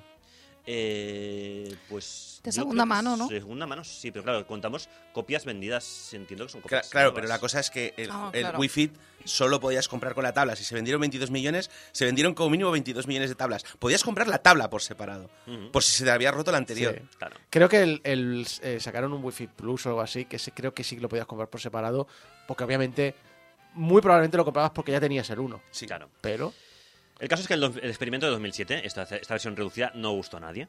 No gustó a nadie. En 2008 se va a volver al Convention Center de Los Ángeles, porque la ESA dice, estamos perdiendo aquí eh, dinerito, no puede ser. Ah, pero eso sí, vuelven a Los Ángeles, al Convention Center, pero reduciendo la asistencia en ese afán de hacer, la asistencia, perdón, en ese afán de hacer algo más compacto y restrictivo a la prensa. A un mínimo histórico, que son 5.000 personas, que es poquito. eh, Estamos hablando de que a finales de los, de los- o sea, a principios de los 2000 iban 60.000 personas a la feria. La, Vale. la- la- la convención de Rock que fue este año, que se considera pequeña, Sí. tenía ese número de asistentes. 5.000. Sí. Claro, pues eso estaban pensando hacer. De hecho, es el mínimo histórico de la feria, ¿eh? 2008. Y con un catálogo de juegos, de hecho, más bien decepcionante. Todo el mundo recuerda 2008 como un año en el que no se presentó nada interesante. Bueno, sí, hubo un bombazo que es el de eh, Microsoft anunciando de que Final Fantasy XIII iba a salir por primera vez un Final Fantasy en la consola de Xbox eh, para la 360. Que realmente fue un bombazo en su día, como wow, Final Fantasy fuera de Sony, de PlayStation. Fue como un- una medalla que se marcó ahí Microsoft. Pero bueno, es que esto fue lo más interesante realmente de toda la conferencia de 2008, ¿no? Porque sí, Nintendo iba a su rollo. Ah, bueno, fue el año del Wii, del Wii Music. Que todo el mundo esperaba, oh, Miyamoto anunciará un Zelda nuevo. Y salió con lo del Wii Music. Que también es un poco triste porque, claro, ves ahí a Miyamoto súper contento ahí explicando las bondades del Wii Fit. Súper feliz, porque además es lo que quería él hacer. Claro, la gente diciendo, ¿y dónde está el Zelda, Miyamoto? Y el tío, no, no, pero es que el Wii- con el Wii Music podremos hacer ahí como si fuéramos, Ta- ta- formáramos ta- parte de una... ¿Os acordáis de aquella presentación infame? También te aquí? digo que, si es lo que iba a decirte, yo recuerdo la presentación, era una presentación muy horrible, o sea, en plan de... Sí, sí. Es que además es que se notaba que estaba, eh, eh, que, que no era en tiempo real, porque tú les veías hacer así Sí. y veías el de detrás que estaba haciendo un gesto completamente distinto. Sí, sí, si podéis buscarla por YouTube, la presentación de Wii Music es, eh, es, es otra cosa Julio. de otro mundo. Julio. A mí me encantó Wii Music, que conste. Ah, no, no, que nadie dice que fuera un mal juego. Lo que pasa es que todo el mundo esperaba algo más de la Wii. O sea, la Wii se, se, se destapó como la consola que iba a arrasar en esa generación. Que, la- que veníamos de Super Mario Galaxy, que Claro, era claro. una obra maestra. y Y, se- es. y cada año se rumoreaba que iba a haber el Zelda de la Wii. Y el Zelda de la Wii, y el Zelda de la Wii. Y te presentan el Wii Music. y es como. Buah, vaya bajona, ¿no? Por el lado bueno, el Wii Motion Plus sí que fue una, fue una mejora importante en la Wii. Mm. Sí, eso sí es verdad. También lo presentaron, de hecho, el mismo, el mismo año, ¿eh? Eh, de hecho, claro, es que, es que la, la Wii, entre este año y el año siguiente, que van a presentar el, el- el Vitality Sensor, Sensor Tela. O sea, tiraron por unos derroteros que nadie se esperaba. Pero bueno, la jugada de 3 en miniatura pues causó el efecto contrario al deseado. La ausencia de consumidores, según nuestro añalista favorito Michael Patner, ah, provocó que otros medios pues la cobertura del E3. ¡Oh, sorpresa! En la década siguiente, pues la ESA cambiaría la estrategia para abrirse más a los jugadores y buscaría una fecha más adecuada, eh, junio, para intentar dar ese delicado equilibrio entre la asistencia de gente y de los medios. Así que llegamos a 2009, que también era el retorno de la feria a su anterior formato, el de burro grande, ande o no ande, que es una frase que me encanta. Es decir, volvemos a los pabellones top, a todo súper grande, todo súper lujo, repletos de stands, videojuegos, show, conciertos masivos. Y bueno, la verdad es que hubo much- muchos más anuncios que el, que el año anterior. O sea, hubo la vuelta a lo hardcore de Wii, anunciando en Mario Galaxy 2.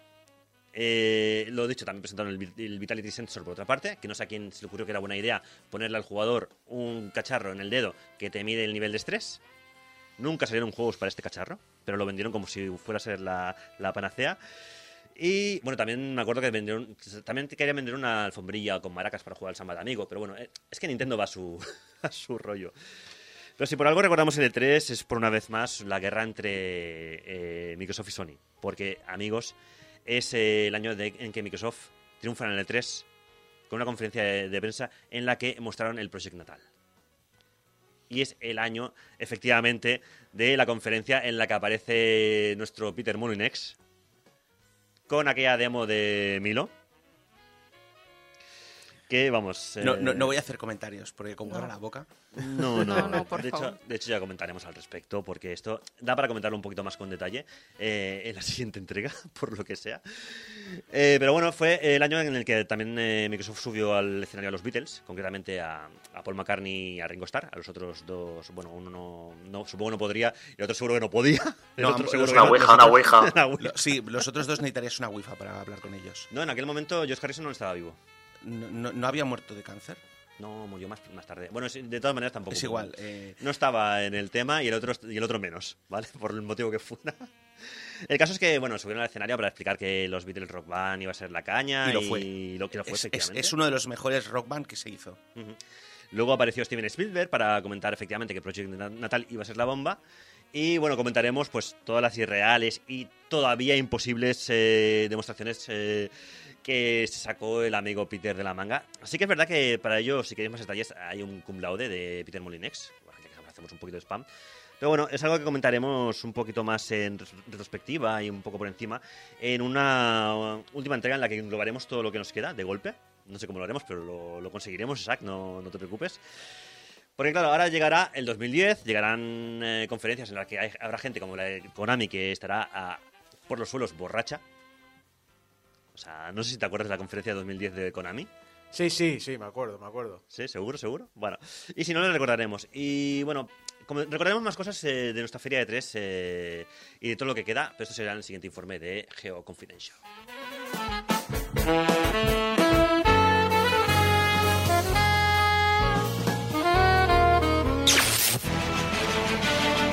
遊びの道に魂込めた一人の男が今日も行く。真面目に遊ばぬ奴らには体で覚えさせるぞ。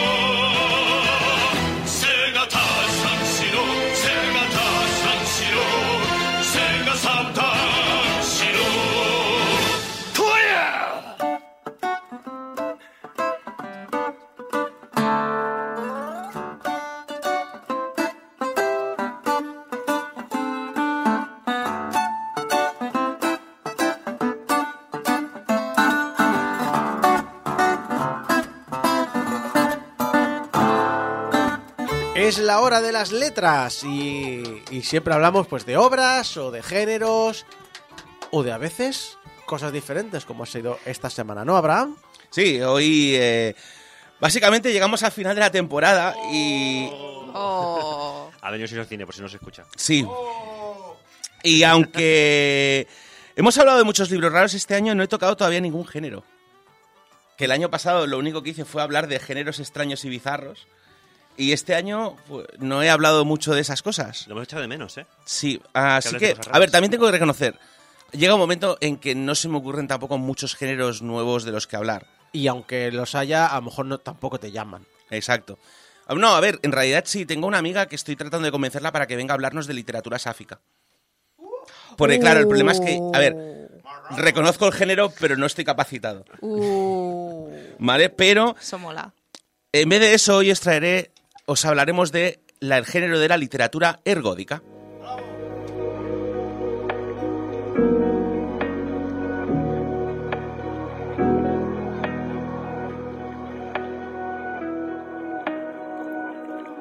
Primero de todo, vamos a hablar, dejadme que confiese algo, la literatura ergódica no es un género, es una manera de contar cosas. O sea, no hablamos del- de lo que se cuenta, sino de cómo se cuenta. Así que voy a hacer, es un poco de trampa, Es un pero poco tecnicismo. sí, es algo que de lo que los, normalmente los, como sea, los estudiantes de filología hablan mucho, pero la gente que leemos libros no nos importa un carajo. Pero bueno, eh, oh, me, llamó la atención y sí, decidí que igualmente iba a hablar de A ver, eh, lo que decimos siempre, eh, una cosa es que juegues a videojuegos y otras cosas que sepas cómo se desarrolla una narrativa jugable, por ejemplo, ¿no? Exacto. Pero, pero bueno, a lo que vamos, Volcano, ¿de qué cojones estás hablando? Eso. ¿Vale? Porque es la pregunta que tenéis todos. Y vamos a por el principio. A ver, la literatura ergódica es un término acuñado por Espen Arseth en su tesis doctoral Cibertexto, Perspectivas sobre literatura ergódica. Arseth está especializado en investigación en videojuegos y literatura electrónica y encontraba que le faltaban palabras para hablar de las obras hipertextuales que ocupaban sus estudios. Y parafraseando al doctor, En la literatura ergódica se requiere un esfuerzo no trivial por parte del lector para recorrer el texto. Para que la literatura ergódica tenga sentido, también debe existir la literatura anergódica, donde el esfuerzo para recorrer el texto es trivial, sin ninguna responsabilidad sobre el lector, más allá del movimiento ocular o el pasar de las páginas. ¿seguís confusos? Es normal. Eh, Luego estoy sí, perdido. Es, es lo que tienen, la, es lo que tienen las, la- las tesis doctorales. Yo, yo es que lo veo de esta manera. Eh, la, la literatura anaergódica es leerme un libro, la literatura ergódica es leerme la Wikipedia y pulsar todos los enlaces que vea. Más o menos, la, litera- o sea, la Wikipedia sería hipertexto, pero no necesariamente sería ergódico. Vale, pero eh, son distinciones como muy... Técnicas. Sí. Pero bueno, en fin, en su tesis y dados los ejemplos sobre los que trabaja, podemos definir un texto ergódico sobre algo que requiere una lectura no lineal para comprender su totalidad y suele requerir por parte del lector cierto compromiso sobre sus acciones. Aunque la definición es moderna, porque la tesis es del 97, los ejemplos que cita son bien antiguos, desde los muros jeroglíficos egipcios, que están conectados tridimensionalmente entre ellos, de muro en muro y de habitación en habitación, los caligramas de Apollinaire, que son unos poemas que el señor este dibujaba. Es decir, tú tenías el poema, pero el poema estaba presentado en la misma forma que describía el poema. Si era un poema sobre un día lluvioso, pues a lo mejor te escribía el poema en forma de paraguas. Y, y la cosa era, claro, no sabes dónde empieza, dónde termina. Qué chulo. Y, tiene- y para poder leerlo tienes que. Para poder entender el poema tienes que leerlo varias veces. Eh, también habla, por ejemplo, de los 100.000 millardos de poemas de Quinault, Esto es que es, es un Mil millardos. Sí. Es un cuaderno con 10 poemas de 14 versos, pero los 10 los 10 los 14 versos de los 10 poemas están escritos de tal, o sea, están encuadernados de tal manera que tú puedes seleccionar cualquiera de los 14 versos para cualquiera de los de los 10 poemas. Con lo cual al final tienes un poema puedes generar eh, 10 elevado a 14 combinaciones de poemas. De ahí los eh, 100.000 millardos. Eh, Empiezo a pensar que funcionan así las inteligencias artificiales, ¿eh? rollo chat GPT. Un si poco. Le pides, si le pides que te haga un poema, te hace una cosa así, ¿eh? Una recombinación, sí. Y eh, aunque no lo menciona en, la, en, el, en, el, en el- la tesis, no puedo evitar mencionar a Cortázar y sus novelas de estructura libre Rayuela y 62 Moledo para armar. De hecho, estas, estos días que he hablado con varias personas sobre esto, porque claro, la gente me, le digo, esto, voy a hacer un artículo sobre esto, y me dice, ¿qué cojones es eso? Y cuando se lo explico, una, directamente hay muchos que me dicen, eh, ah, como Cortázar. Y yo sí, como Cortázar. Es que es lo primero que te viene a la cabeza, tío, con la definición. Sí, claro, porque todo el mundo aquí lee a Cortázar. Aunque no te lo hayas leído, yo creo que pu- puedes saber quién es. No, sí, sí, eh, estaba haciendo broma. Sin embargo, Arseth estaba más interesado en las aplicaciones electrónicas. Después de todo, el ergodismo no está limitado a los libros de papel. En su tesis pivota rápidamente a las aventuras conversacionales y los MUD, precursores de los RPG multijugador que se controlaban como una aventura conversacional pero cuentan con múltiples usuarios. De hecho, no sé si llegamos a analizar aquí el Diku Mood o el Tiny Mood. Creo que lo hicimos, hicimos un Creo que artículo en hablaste Dir. del mood. En Dir, en Dir. Así pues, a mi entender, tenemos dos ejemplos sobre lo que podemos empezar a comentar, que son, eh, por un lado, las historias que requieren un cierto trabajo para comprender, pero no son necesariamente interactivas, y por otro tenemos la ficción interactiva, que puede no requerir mucho descifrado, pero ofrece al lector mucha interactividad.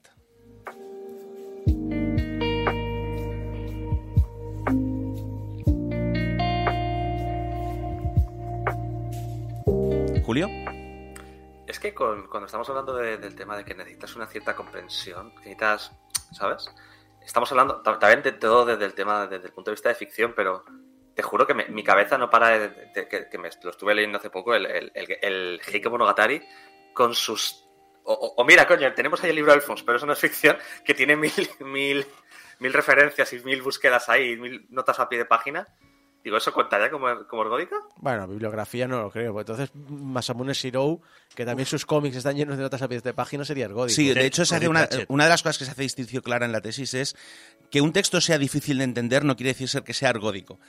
Vale. Los que hemos leído Terry Pratchett, que sabemos que en cada dos o tres páginas hay un pie de página, que normalmente explica algo y en realidad es un chiste, todo ello. Mm. De hecho, vamos a, vamos a poner ejemplos. Yo creo que los ejemplos se entenderá mejor. Yo, el primer ejemplo del que vamos a hablar es ese. Es un proyecto que nace de la colaboración de JJ Abrams y Doug Dorst, y en palabras del propio Adams, Ese nació de la idea de una historia de amor y la noción de celebrar el libro como un objeto. En la era digital, que es- es un objeto indiscutiblemente analógico. Me parece romántico. Queremos que la gente se enamore de la experiencia de verse envueltos en el misterio de leer un libro, de la misma manera que las experiencias predominantes en nuestro país, que son la televisión y el cine. ese se nos presenta en una funda sellada, y cuando la abrimos tenemos una novela eh, llamada El barco de Teseo, de un tal V.M. Straka y publicada en 1949. La novela nos introduce a un hombre amnésico que trata de averiguar quién es mientras lucha contra la industrialidad béboda a través de los puertos europeos de aquella época. Pero ese también es la historia de V.M. Straka. Este autor, que dejemos claro, es completamente histórico, eh, ficcional, escribió varias historias aclamadas a lo largo de su carrera y era un hombre extremadamente misterioso y secreto, del que se sospecha que era un activista político, acusado de atentados terroristas, asesinatos y espionajes. Vamos, como Mari. Mucha de esta información la obtenemos a través de las anotaciones que alguien ha hecho en el libro y también en los pies de página del traductor de la novela al inglés, un tal FX Caldeira, que algunos sospechas que podrían ser el propio VM Straka o un miembro de su camarilla anarquista. Y ese, por supuesto, es la historia de Eric y Jennifer, una historia que encontraremos anotada en los márgenes de este aparentemente libro de biblioteca, con su etiqueta, clasificación DUI y tarjeta de préstamo.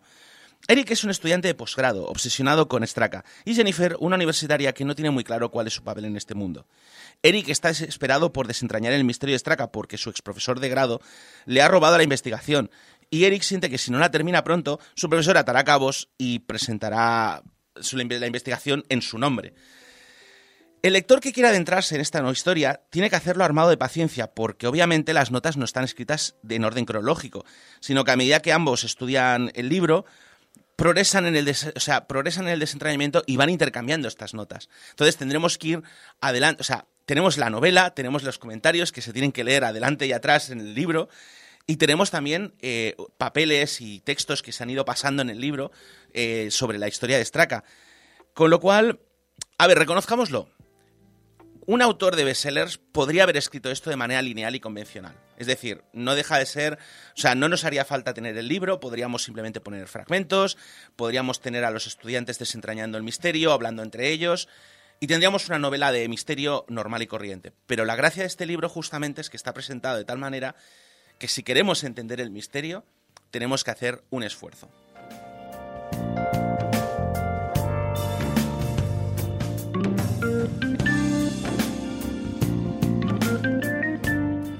Y vamos al segundo ejemplo, y es que una de las cosas que me molestan un poco de la tesis de Spetarsen respecto a la literatura ergódica es que es capaz de mencionar obras de ficción interactiva como Zorko, Tinimut, pero no librojuegos. Y es que los que sois de la quinta del programa, menos Julio, lo siento, y bueno, puede que tú también, eh, habréis tenido en vuestras manos de pequeños un libro juego, un elige tu Hombre. propia aventura. He tenido, he tenido, tranquilo. Vale, vale. De hecho, de, de hecho eh, quiero mencionarlo. Al principio, cuando hemos empezado a hablar, Alejandro Trenado ha dicho: Me recuerda a los libros de Elige tu propia aventura, de Sí. moverte a ciertas páginas según tus decisiones. Y Baltasar ha dicho: Me lo has quitado. Sí. Sí, y es que es lo primero yo que también pensé, pero no lo menciona en su tesis. Y me toca mucho los huevos, porque además es, una, es un ejemplo claro, aunque sea una literatura un poco barrio bajera, puñetas, también los Zork. O sea... eh, y además es que son, son básicamente contemporáneos, porque la primera ficción interactiva electrónica, Colossal Capes, o la aventura original como se publicó en España, fue programada en 1976 en los PDP-10 del MIT. Mientras que el primer libro, librojuego, Sugarcane Island, se publica el mismo año. Y ambas también coinciden que no alcanzarían su popularidad hasta más, tarde, cuando en el caso de Colossal Caves, cuando se portó a los ordenadores personales como el Apple II, y en el caso de los librojuegos, cuando cambió de editorial a una editorial que le dio una proyección internacional.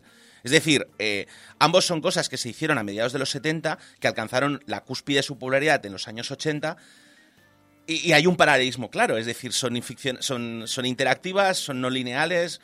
Vamos, eh, me parece un poco. Así que, en este caso, mm, voy a o sea, mi ejemplo segundo es Lobo Solitario. Que Lobo Solitario es otra saga de, videojuego, de librojuegos. No es tan conocida como Elige tu propia aventura, pero curiosamente sus libros se han seguido publicando hasta la actualidad. Ha, ha habido un intermedio de casi dos décadas, seamos justos. A ver, si admitimos que Doctor Who es la serie de ciencia ficción que se ha más larga que, que se ha emitido nunca, teniendo en cuenta que paró a finales de los 80, principios de los 90 y volvió a mediados de los 2000, pero se considera que no ha parado nunca, podemos aceptar que ese parón es válido. Correcto. ¿Vale? Está dividida en dos sagas, una saga de 20 libros y otra de 13.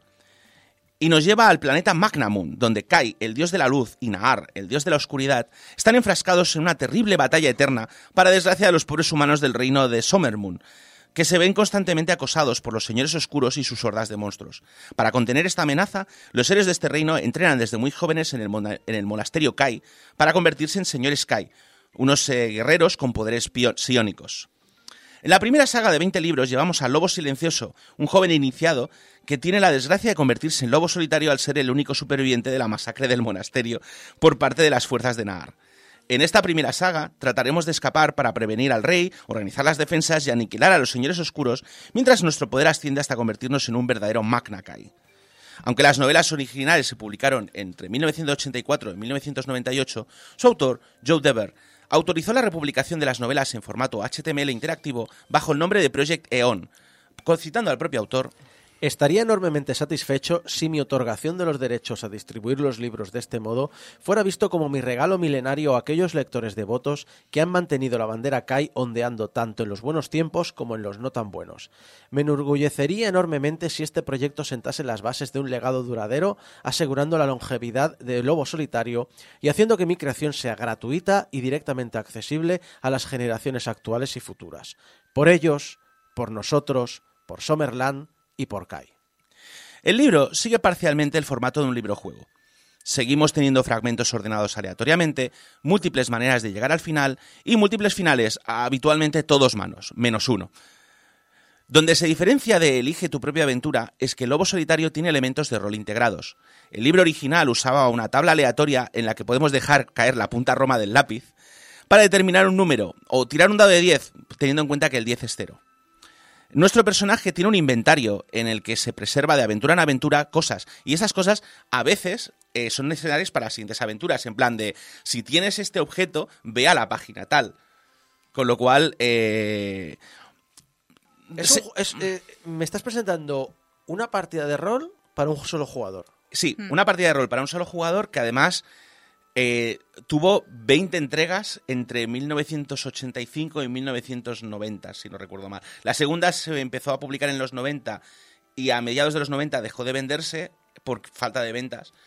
Pero la gente que, que era fan siguió pidiendo que se publicase y empezó a republicarse en los 2000 y se terminó, creo que el último libro es del 2013. Huele a proyectos de estos que inicia mucha gente haciendo sus propias versiones. Sí. Eh, bueno, como hemos comentado, diferentes objetos nos permitirán abrir diferentes caminos y eh, en el modo, el mono del libro yo tengo que reconocer que una de las decisiones que tenemos como jugadores es si vamos a hacer trampas o no. Porque claro, sabemos que perder un combate habitualmente significa volver a empezar. Así que podemos elegir pasarnos por el forro y decir, no, no, nuestro guerrero es la hostia y siempre gana. Pero, nada, porque nadie va a vigilar si tiramos los dados o no. Personalmente recomiendo usar la aplicación Long Wolf Saga, que nos permite disfrutar de la historia y dejar que el móvil se encargue de llevar cuenta de nuestros puntos de vida, objetos y otras cosas, aunque no podremos hacer trampas. Los números se generan aleatoriamente, así que... Sí, sí. Y eh, hay que decir que en el chat están hablando... eh, De varios- de ejemplos, Exacto, sí. pues Mm, sí. empezaron a hablar, pues eso, de, en el tema del Elige tu propia aventura, pues expreso de los vampiros, las alas del dragón, etcétera, etcétera. Y luego han comentado los libros de Combat Heroes eh, o los libros de Ace of Faces y El bosque tenebroso de Ian Livingstone. Ah, Hay uno, sí, Ian Livingston, de hecho, eh, creo recordar que lo menciono en las, en las sugerencias, porque sí, básicamente los de Games Workshop decidieron fundar, eh, o sea, empezaron su, su editorial haciendo librojuegos. Y de hecho, una de mis favoritas es, eh, ¿cómo se llama esto? Warlock of the Firetop Mountain, que sacó un videojuego. Y aparte de eso, pues, bueno, básicamente vamos ya directamente a la ronda de recomendaciones, ¿vale? Vamos. Eh, hemos comentado la de Warlock of the Firestone Mountains. También tenemos. eh, hay mucha gente que a nivel de novelas me ha mencionado La Casa de las Hojas, que es como gran ejemplo y libro, pero tengo que reconocer que a mí me resultó muy confuso y no demasiado de mi estilo. Bueno, Eh, si es muy confuso, es ergódico, porque requiere esfuerzo. Sí, lo que pasa es que, no sé, eh, es más como una... Es más, por el, es más por mi instinto de tipógrafo, porque el libro juega mucho con romper el esquema de la tipografía del libro, hacer agujeros en el texto para meter cosas, darle la vuelta. Eh, Es un libro sobre una casa no euclidiana, donde los pasillos se retuercen infinitamente y la casa crece de maneras extrañas. Ostras. Y, y el libro, el, el layout del libro, va cambiando para reflejar esa sensación. Transformar un espacio no euclidiano a un libro que es un objeto euclidiano y saber hacerlo y saber transmitir sensaciones, es, como experimento me parece súper Ah, interesante. Hay un ejemplo que a mí me hizo mucha gracia hasta que tuve que leerlo. Eh, que es que en un momento dado eh, eh, los personajes deciden investigar un conducto de aire acondicionado. Y el texto literalmente abre un cuadrado dentro de la página y se ven las conversaciones dentro del cuadrado. Cuando le das la vuelta, el cuadrado continúa, pero la parte de detrás está invertida porque lo estás mirando desde el otro lado. Y es como. Sí, e- es una idea fantástica y maravillosa. No vuelvas a hacerlo. Pero bueno, eh, por razones obvias, la ficción interactiva sigue siendo un género importante en ordenadores. En la página web IFDB, la base de datos de ficción interactiva, se recogen más de 12.000. Eh, algunos bastante nuevos, es decir, se sigue actualizando constantemente. Personalmente, para la gente como tú y como yo, recomiendo Violet, que es una, una ficción interactiva sobre lo difícil que es escribir algo cuando tu mente no está en ello. Sí, interesante. ¿Vale? De hecho, a mí me sacó del Writer's Block por el simple hecho de tener a alguien con quien empatizar. Eh, otra variante de la ficción interactiva serían las novelas visuales. El año pasado, creo, fue hace ya dos, entrevistamos a Ertal Games Sí, creo que ya hace dos. Sí. Un año y algo, sí. y está a puntito de sacar un nuevo juego con 100 cañones por banda. Efectivamente, y tiene uno- unos cuantos en Steam, va publicando, así que Sí, sí. tenemos el que- testimonio De hecho, me hizo mucha gracia porque estaba buscando qué novedades ha sacado y lo primero que veo es, está a punto de salir este juego y lo en la descripción del juego, lo primero que te aparece es un comentario del juego de Débora. Hola, ¿qué tal? Hola, ¿qué tal? ¿Sabes? Game Over, partes. Game Pero no- Over nunca en la vida ha conseguido. Claro que sus análisis salen tres meses después del juego. Sí. Pero nunca ha conseguido que le citen eh, eh, ninguno de sus análisis. Pero Débora lo ha conseguido. Pues... ¿Vale? Y de todas maneras, si no os va el Boy Love, tenemos novelas visuales como Full Boyfriend, Por supuesto, Efectivamente. por supuesto. ¿vale? O si, o sea, si queréis ligar con palomas o si queréis ligar con primigenios, tenéis My Girlfriend Cthulhu. También, por supuesto. Totalmente. Así La- que Las novelas visuales podríamos entender también dentro de lo que es ficción interactiva, ¿no? las novelas visuales son ficción interactiva. Entonces, eh, Snatcher. No recuerdo si Policenauts también es novela visual. Claro, lo que pasa es que son más antiguas y no... Sí, sí, sí. Será en plan de... Quería buscar alguna cosa como más... No te diré novedosa porque Hatoful ya es 2010. Ya tiene tiempo, sí, sí. No, no es vería tanto como novedosa como, como reconocido. Sí. Como algo que la gente. Ah, sí, Snatcher, claro, la obra de Kojima. esa obra inacabada, que solo hizo un tercio del juego Sí. en año y medio. Pero bueno, eh, sí, sí, eh, es, es interesante. Y no sé yo muy bien juegos como Minecraft, que la narrativa la creas tú, no creo que entre aquí, No, porque por- no tiene una narrativa. No, porque fondo. literal, no, porque una de las cosas que sí queda claro, o sea, que sí que define la literatura argódica, es que tiene que ser texto. Tiene que ser textual. Entonces, Vale. si la ficción interactiva sí, un videojuego cuya narración eh, venga en forma de vídeo o experiencias más eh, audiovisuales, Vale. no entraría porque no es literatura. Es otra cosa. Claro, entonces claro, me estoy metiendo en los juegos de mundo abierto en los que hay una narrativa fija, pero tú puedes hacer las secundarias y las secundarias en el orden que quieras y las Claro, pero eso, pero es lo que te digo, eso es otro tipo de ficción. Vale. Porque no es literal. O sea, la cosa es. No es, no es, o sea, no es que sea argódico o no sea argódico, es que como el ergo- la literatura argódica literalmente es literatura y tú estás Vale. describiendo otro tipo de medio. Vale. O sea, es, es como si tú me describieras. por Visual, ejemplo- o sea, es no. como si, por ejemplo, si me dijeras. Eh, el- el- la película es- el- la película esa que sacó Netflix con el nombre del actor de Sherlock eh, Black Mirror Bandersnatch Vale, vale. ¿Vale? Eh, esa, es, ¿Es interactiva? Sí. ¿Es eh, literatura? No. Vale, vale. ¿Vale? Vale, O- vale, o- vale, o- vale. ¿Sabes? O sea, No, no, es súper interesante comentarlo porque, claro, estamos considerando las aventuras conversacionales y las novelas visuales como literatura, a pesar que también son videojuegos, pero las aventuras en las que esto lo haces a nivel de jugable, las decisiones sean a nivel jugable y no a nivel textual, no entran. Es, es interesante destacarlo, es interesante. ¿Iba- ibas a decir algo, que Julio? Que sale. Eh, no, iba a decir, lo de Bandersnatch con lo del actor de, Sel- de, de Sherlock, ¿cómo? sí, claro, ¿Cómo es Black eso? Mirror Bandersnatch es el actor de Sherlock. Oye, y- oye, ¿y el BOE entraría como narrativa? ¿Cuál? Que lo tienes que leer. El BOE. El BOE. Porque que Eh, vale. Es literatura y es difícil de leer, pero no es Y te la puedes saltar. casos. Sí, sí. En realidad, supongo que técnicamente sí, porque hay veces que para, para entender una norma tienes que irte a la norma del año anterior. Espera, espera, me está diciendo que, que el contrato de iTunes es literatura argódica. No porque es lineal, pero es que el bueno lo es. Es que Eh. mu- muchos contratos de, que, que aceptamos son como se especifica en el apartado tal, como se especifica en el apartado cual. Cualquier contrato que ponga lo de he leído y acepto los, con- las condiciones de servicio es literatura argódica. Bueno, pues Porque ya tú puedes elegir leerlo o no. Exacto, ya O- conocéis. eh, sí, el BOE es el Dark Souls de la literatura ergódica. Dice eh, Alejandro Trenado en el chat. Pues nada, muchas gracias a Abraham por traernos un punto de vista súper interesante de algo que todos conocemos, pero al mismo tiempo no conocemos del todo y que a nivel técnico es, eh, ya lo he dicho, muy atractivo y muy diferente.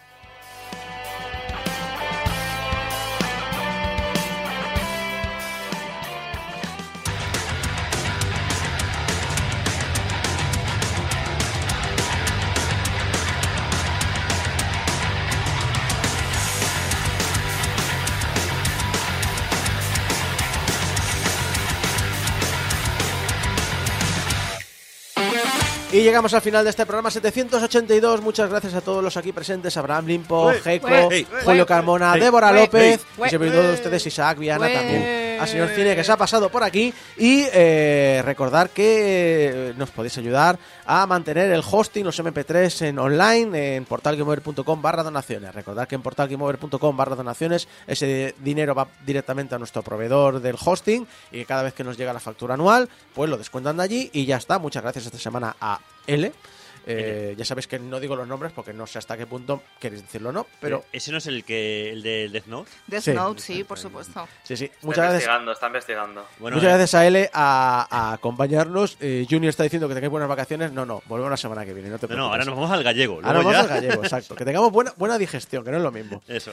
Recordad que nos podéis escuchar en la radio en directo, si vivís en San Joan de Espí, pero si no os vivís en San Joan de Espí y, y- o las mañanas del sábado las tenéis ocupadas, pues nos podéis escuchar, pues eso, en, A internet, ¿eh? en internet, ¿eh? en internet, ¿eh? en youtube.com barra portal Game Over, pero también nos podéis usar los programas de podcast o descargaros el MP3 directamente. O podéis iros a iVoox, a YouTube, a Spotify, Estamos en directo en YouTube cada A- sábado, ¿eh? a donde Ojo, queráis. ahí. Sí, sí, con la gente en el Ahí, chat. dejad los comentarios, que nos gusta leerlos. Exacto. Y recordad que podéis enviar vuestros mensajitos de amor a público arroba portalgamer.com y vuestros mensajitos de odio a me cago en el boy, qué difícil de leer es esto arroba portalgamer.com y que nos deis cinco estrellas en Spotify, Eso, que en esta semana nos han dado ¿Cuánto? cinco votos. ¡Hostia!